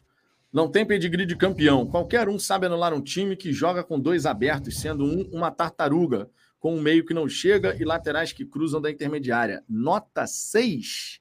Qual seria a sua é, nota, Rodrigo? Todo. Fiquei agora curioso. Qual seria a sua nota aí? A gente aqui, cara, já a gente viu vários tipos de notas aqui, tá? 5,5, 5,7, 4,5, 3, 2,5. Qual seria? Vamos lá. Enquete rápida aqui. A gente já está se encaminhando para o fim dessa resenha aqui pós-jogo. Enquete rápida. O trabalho do Castro, do começo até o presente momento, tá? Visão macro. Qual seria a nota que você daria para o trabalho do Castro? A gente aqui falou uma nota 6. Tá? Uma nota 6. Qual seria a nota de vocês? Só para a gente ver aqui a opinião da galera, ó. Nota 5, nota 6, nota 7, nota 4, nota 5, 5,9. 7, 6, 3, 6, 2. A média é mais ou menos o 6, 6 mesmo, 5,1, 3, 5,5, 2,5, 6, 7, 5, 4,5, 5, 5, 7, 4, 6, 2, 5, 5, 7, 5. Aí, ó. Não foge Teve muito, um zero. Não, ah, eu acho mais ou menos isso, é um 6 mesmo. E, e, gente, de verdade, uma nota 6 não é uma nota muito boa, não é uma nota boa, é uma nota, porra, bem média, bem medíocre, mediana, e medíocre no sentido de mediana mesmo. Isso, para mim, só comprova que houve uma evolução em termos é, gerais, assim, enquanto time e tal, de saber o que tem que fazer, de, de se colocar dentro do campo. Obviamente, não estou falando de hoje, tá? É, houve, agora tá, tá perto daquilo que a gente considera o ideal e tá perto daquilo que eu acho que esse time pode render quando estiver completo? Não, não tá, cara. Não tá. Não tá perto. Agora, vou mandar o Caixa embora por causa disso? Cara, eu sou. Eu não posso olhar futebol dessa maneira, já repito. Eu critiquei isso a vida inteira. Eu não posso vir agora e falar que tem que ser assim. Mas também é aquele negócio, já falei um milhão de vezes. Não vou, não vou morrer abraçado com Castro. Quando olhar e falar, não, para mim não dá, mesmo que o Textor fale que ele vai continuar, eu vou ficar, para mim, eu, eu mandaria embora. Mas não chegou esse momento para mim. Não chegou esse momento. É. E a gente vai acompanhando, né?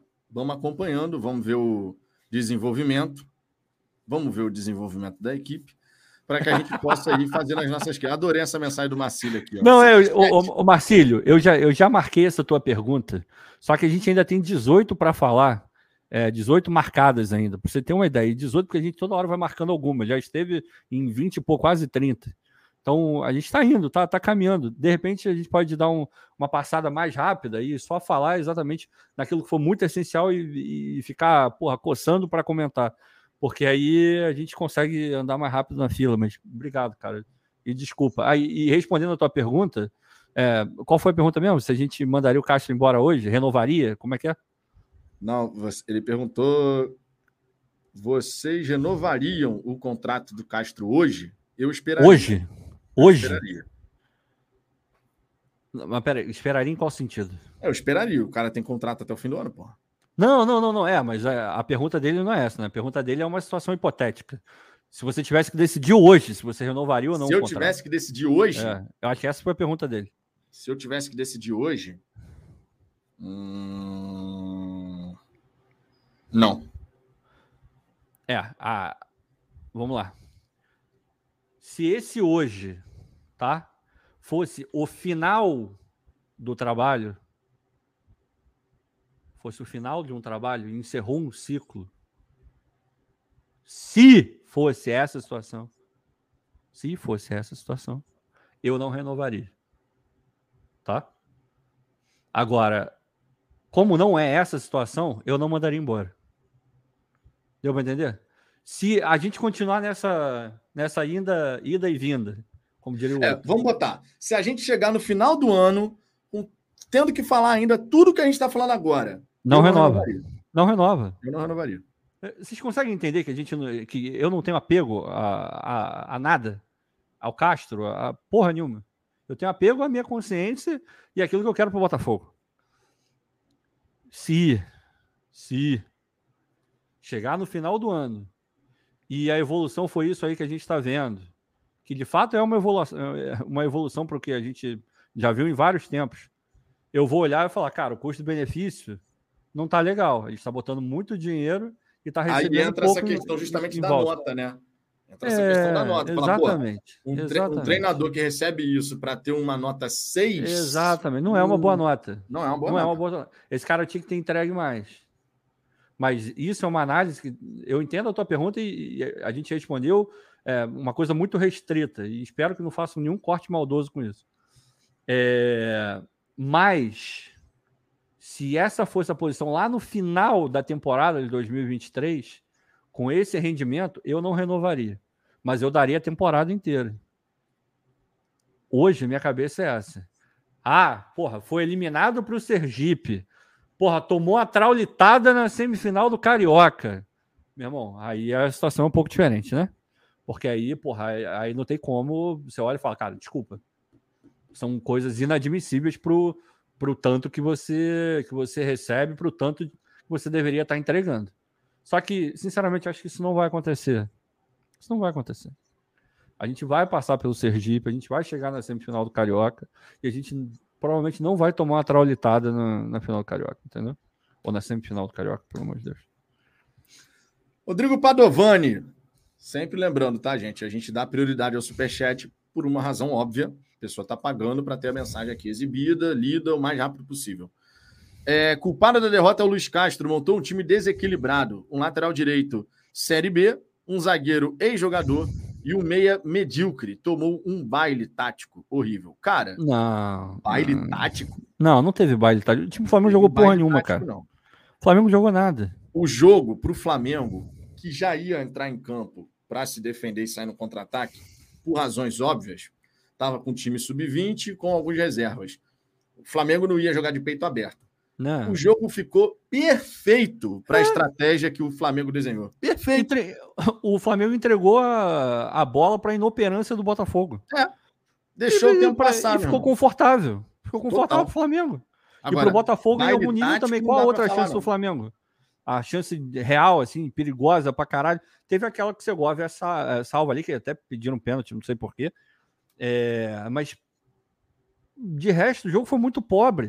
O Flamengo não jogou absolutamente nada, salvo alguns momentos do Cebolinha, que ele rabiscou ali o, da, o Daniel, uma coisa isolada ali, mas não foi um massacre do Flamengo, porque não poderia ser um massacre do Flamengo, porque é o time sub-20 é reserva do Flamengo. Então não tem como, não tem como esse time massacrar o time do Botafogo principal, mesmo o time do Botafogo jogando porra nenhuma, como jogou hoje. Porque ainda assim a gente tem ali uma, uma mínima garantia de que a gente não vai passar uma vergonha. Agora, porra, são coisas completamente diferentes, né? No Atlético acho que não teve não, cara. Rodrigo, com todo respeito, mas não teve. E, pô, botar um lateral direito da Série B era o que ele tinha hoje. É, hoje ele não tinha... a, culpa, a culpa não é dele, a culpa é de quem não contratou um lateral melhor, pô. Para lateral direito era a única alternativa que a é, gente É, infelizmente é isso aí que a gente tem. Fazer Aí nessa hora, mais uma vez a gente tem que falar sobre a figura do texto. É Exatamente. ele que assina as contratações. É. Exato. A palavra pro bem e pro é mal. dele. Pro bem e pro mal, nessa hora que a gente falou, ó, só tinha o Daniel. Se já tivéssemos resolvido o lance da lateral direita há mais tempo, não era esse o caso. Hoje, de repente, se o de Plácido, ou então mais atrás, que era a preferência de todo mundo, o Giovanni Gonzalez.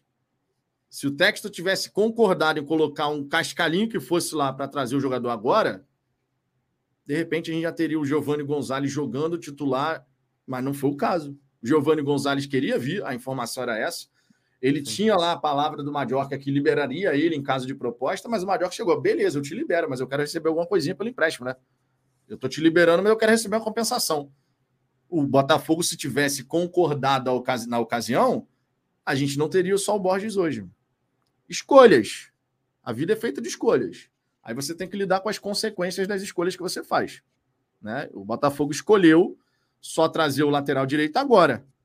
Mas já poderia ter um lateral direito aí no Botafogo há muito tempo, né? Uhum. É, Nicholas Crowley o time teve literalmente mais 90 minutos para pelo menos empatar e ainda conseguir essa atuação ruim. Pois é. é o Borges errou feio, mas, cara, era o jogo inteiro pela frente ainda para a gente fazer alguma coisa, né? Ah, não, não dá para negar. Nem justificativa. Pedro Henrique, boa noite. Vitória Zambuja, vocês acham que o Castro perdeu a mão com um grupo de jogadores? Hoje foi ridículo, me senti envergonhado. Estão falando aí, Ricardo, eu confesso... Eu estava vendo, eu estava vendo viu? a live do Gentili. Ele falou Falou não foi exatamente mesmo, isso. Eu não, eu não ele, não, ele não falou exatamente que não suportam o Castro, como eu vi algumas pessoas botando no, no chat aí.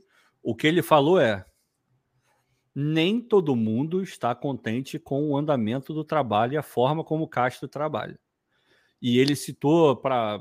Ele exemplificou isso da seguinte maneira: o jeito do Castro trabalhar, sei lá, as coletivas, esse foi o exemplo que ele citou. Quando o jogador joga muito bem, o Castro não elogia de forma individual. Mas da mesma forma, ele também não critica de forma individual. Só que tem alguns jogadores que não gostam dessa postura, não da parte da crítica, por razões óbvias que ninguém quer ser queimado em praça pública, mas da questão do elogio. Pô, o cara jogou muito bem, claramente ele foi, ele se destacou no grupo, fez uma partida exuberante é, e não recebe o elogio, ou quando vem o elogio, é um elogio de, é, eu não falo, ele foi muito bem, assim como todos os outros jogadores. Os jogadores se incomodam com alguns se incomodam com esse tipo de coisa. E ele também fala que, obviamente, como todo grupo, não dá para o cara ser unanimidade. Não é que todo mundo ama o Castro, não é que todo mundo odeia o Castro, não é que existem rusgas internas intermináveis, nada do jeito. Em resumo, o que o Gentili falou é: é uma relação que para alguns é profissional, para outros é um pouco mais próxima, e para outros tem algumas críticas que são direcionadas ao Castro. Foi Nada isso que ele falou. diferente do que é um grupo de trabalho, né? É, o normal é esse. É, o normal é esse. Agora, se pode ter uma conversa para adequar uma coisa ali, porque, obviamente, é um cara europeu, com o estilo dele, lidando com jogadores brasileiros que tem um estilo um pouco diferente.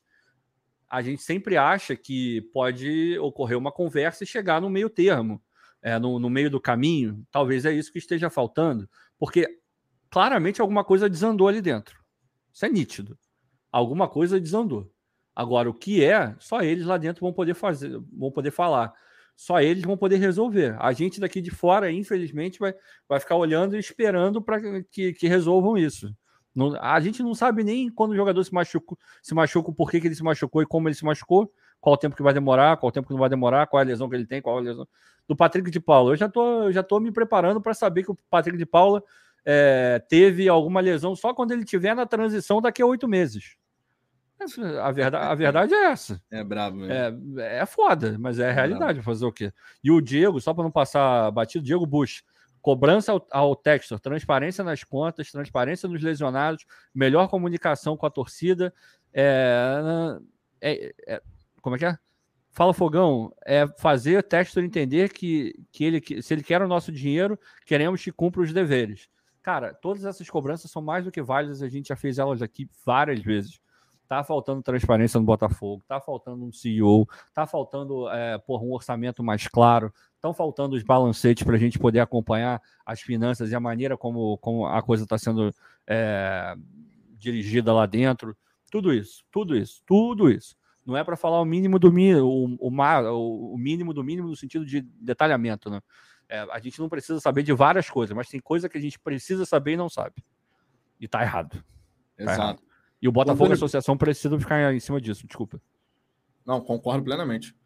O Antônio Passos, ninguém tá falando, mas o Tiquinho pode pegar um gancho de meses.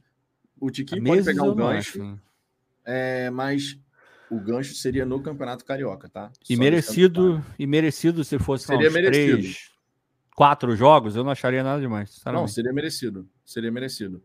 tá, mas é o gancho acontecendo, e eu acredito que vai acontecer, Vai, é, vai no Campeonato Carioca, tá? É no Campeonato Carioca. O Jorge Alberto, não dá para crucificar o técnico pela derrota hoje. Todos têm suas parce sua parcela de responsabilidade, hum. na minha opinião. É, tem uma falha individual. Dá, né? Tem uma falha individual ridícula do Daniel Borges. Tem uma partida muito abaixo, tática e tecnicamente, de todos os jogadores praticamente e as mexidas do Castro que pouco fizeram cosquinha, digamos assim, né? Naquilo que era Não. necessário. Não, então, foi, todos é, têm sua ruim, parcela né? de responsabilidade ali. É, mas do jeito que ele botou, eu concordo. Não dá para crucificar. crucificar. Não, não é crucificar, muito... eu concordo. É é, justamente mas... por isso, porque todos têm sua responsabilidade ali. Mas apontar erro, apontar falha, fazer uma crítica mais contundente, a gente não pode, em circunstância alguma, ver o que a gente viu hoje. Em vários fatores destempero, é, é, técnica, tática, é, tudo, tudo, tudo. O Botafogo hoje foi superado pelo, é, em vários momentos, de maneira bizarra, pelo time sub-20 barra reserva do Flamengo. Isso é inadmissível em qualquer circunstância. Em qualquer uma. Qualquer uma. Elias Azevedo, boa, boa noite, Ricardo e Vitor. O time é bom. O Carioca foi falado que não valeria nada é, vamos, não vamos reclamar. Nós já sabíamos que os juízes iriam nos prejudicar. Elias, cara, existem jogos e jogos. Existem jogos e jogos. E o jogo de hoje é para ser criticado. Total, Ponto. total. Não tem como a gente hoje chegar e falar, não, gente, mas é o Campeonato Carioca. Não, pô, nesse, nesse, nesse contexto, a gente fala tanto de contexto aqui, nesse contexto, o Botafogo tinha que vencer o Flamengo. Ah, para. É Pronto. É isso. Era, era obrigação do Botafogo ganhar do, do, do, do, do Flamengo hoje. No, no cenário era obrigação, não tinha outro resultado. Exato. Tô falando que tinha que golear, meter 5x0, 6x0, porque querendo ou não é um clássico e tinha alguns jogadores ali, porra, não era um time absolutamente qualquer, porque você tem um Cebolinha, porra, o Cebolinha já, já foi jogador decisivo de Copa América. Não tá jogando quase nada, mas é um jogador importante.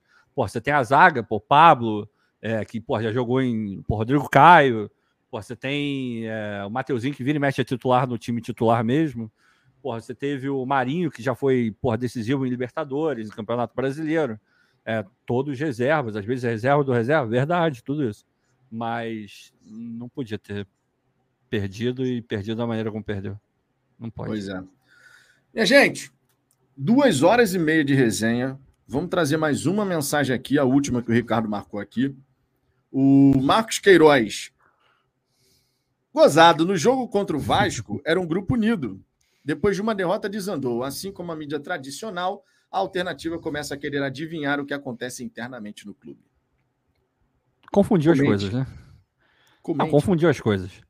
Quando eu digo que desandou, obviamente eu estou me referindo à questão emocional da coisa. É, eu, não, eu não tenho nem capacidade de virar aqui e falar que agora é todo mundo inimigo, que ninguém se ama lá dentro, e quem era amigo agora já não é mais, que saíram no porra na mão. Eu não tenho, eu não falei nada. Eu não, eu não, eu não como é que eu vou dizer? eu não trouxe nenhuma teoria, nenhuma tese para explicar. Eu falei, foi muito claro, provavelmente você não estava acompanhando desde o começo. Eu falei, eu não vou comentar esse tipo de assunto é, de uma maneira mais é, é, eloquente, porque eu não estou lá dentro, eu não sei. Qualquer coisa que eu falar, eu vou estar tá achando e eu não quero achar nada. Eu odeio esse negócio de, de ficar achando alguma coisa. agora, porra, você não poder virar e falar depois de cinco expulsões em dois jogos, em dois clássicos, que alguma coisa desandou, pô, desculpa, em qual situação eu vou poder falar então? Porra, é óbvio que alguma coisa desandou, cara. Do, do ponto de vista emocional, pelo menos é, desandou. Não, e, é e nítido, a, a pelo amor de Deus. como jogadores, a forma como não, jogadores não, porra, aí desculpa. Se comportaram nesses dois jogos foi muito estranha. Foi, foi, foi. Foi muito estranho. Foi muito. Não dá para falar. Ó, a maneira não. destemperada que o Adrielson reagiu quando tomou o amarelo. Aí depois o Rafael. Aí agora o Tiquinho, o Marçal e o Carly. Não, é. Cara, é. não foi normal. Não foi normal. Então, realmente, no ponto de vista emocional, Pô, desandou por algum motivo. É, Qual desandou. foi o motivo? Aí cabe ao Botafogo internamente identificar e trabalhar em cima, é. né? A gente não vai ter realmente bola é. de cristal para saber. Mas lá dentro tem que ser feito um trabalho em cima disso, sem a menor sombra de dúvida. Porque repito o que eu falei no começo da resenha. Hoje foi no jogo da fase inicial do Campeonato Carioca. Depois pode ser numa fase mais avançada de Copa do Brasil, Sul-Americana, e a gente vê todo um trabalho sendo que, pô, estamos avançando e tal. E olha o que aconteceu. Né? Não dá, né? O Mi, cara, no jogo de futebol, nível profissional, Regra básica: termine 11 contra 11. É regra básica. Não fique com o jogador a menos. Faça de tudo para você não ficar com inferioridade numérica. Ah, faz uma diferença enorme. Faz cara. uma diferença Foda. enorme. Só, Aquilo só que a coisa. gente fez contra o Internacional é, é, é a... não. não. é a regra, é esse. A cada 100 anos você vai ver um negócio daquele. É, esquece. Exato. Só mandar um, um abraço pro, pro MD, tá sempre aqui. É o Marcos Lantas, né? Que dá uma moral absurda sempre. E ele, ele perguntou algumas coisas, acabou que a gente não respondeu, mas eu vou rapidinho responder uma que ele perguntou mais de uma vez. Ele, falou, ele perguntou se o Textor está errando ou se ele foi enganado. O Textor está errando. Eu não posso cravar. Que ele está errando, eu posso cravar, porque tem vários erros que a gente já apontou Sim. aqui. Sim. Assim como tem vários acertos e, de verdade, o saldo para mim ainda é positivo. Tem mais acerto do que erro, tá? Mas é fato que ele está errando e está errando é, num número que, que você olha e fala, opa, já é um número significativo. É, agora, eu não posso vir aqui e cravar que ele foi enganado. O, a sensação que eu tenho é que ele não tinha o conhecimento completo de como as coisas funcionam no Brasil. Ele não tinha todo, todas as informações e a maneira de pensar mais adequada para o que acontece dentro da política e da legislação brasileira, do judiciário brasileiro, melhor dizendo. Então, talvez ele não tenha sido assessorado da melhor maneira e da maneira que seria mais é, interessante para o tipo de movimento que ele estava fazendo, que é comprar um clube da complexidade do Botafogo. Isso é um sentimento meu, mas eu não posso vir aqui afirmar porque eu não estava lá. Agora, que faltou alguma coisinha ali, é, parece que faltou, porque algumas coisas são fatos novos, algumas coisas a gente não poderia imaginar, e a gente sabe que juiz, a gente imagina que ele vá para um lado, ele pode, pode meter o Ronaldinho, ele pode olhar para um lado e jogar para o outro. A gente sabe que juiz é assim. Mas a gente imaginava que a, a interpretação iria por um caminho e a gente está vendo que alguns caminhos estão fazendo uma curva bem significativa. Agora, é totalmente inesperado? Não. Conhecendo o Brasil, a gente sabe que não. E ainda mais conhecendo Justiça do Rio de Janeiro, a forma como a, como a coisa é conduzida em vários casos. Agora, será que ele recebeu todas essas informações? Eu não sei. Creio que não, mas não posso afirmar que foi dessa maneira. É, eu vou nessa vibe também. O saldo ainda é positivo, errou, em alguns momentos falou demais. Sim. Ainda, ainda de vez em quando acaba falando menos, mais, menos, mas reduziu, menos, mas ainda é. acontece. É... Sobre a questão da lei da SAF, provavelmente ele confiava que existia segurança jurídica é. e que estaria protegido. Não é o caso. Não. Então, cara, sobre a figura do Textor, a gente tem as nossas críticas, a gente tem os elogios. Existe o torcedor que não quer saber de elogio nenhum, só quer saber de dar críticas. Então, se você faz um, um elogio, uma ponderação, já está errado na visão desse torcedor. Aqui a gente vai apontar todos os elementos. Tivemos coisas bacanas que aconteceram? Tivemos.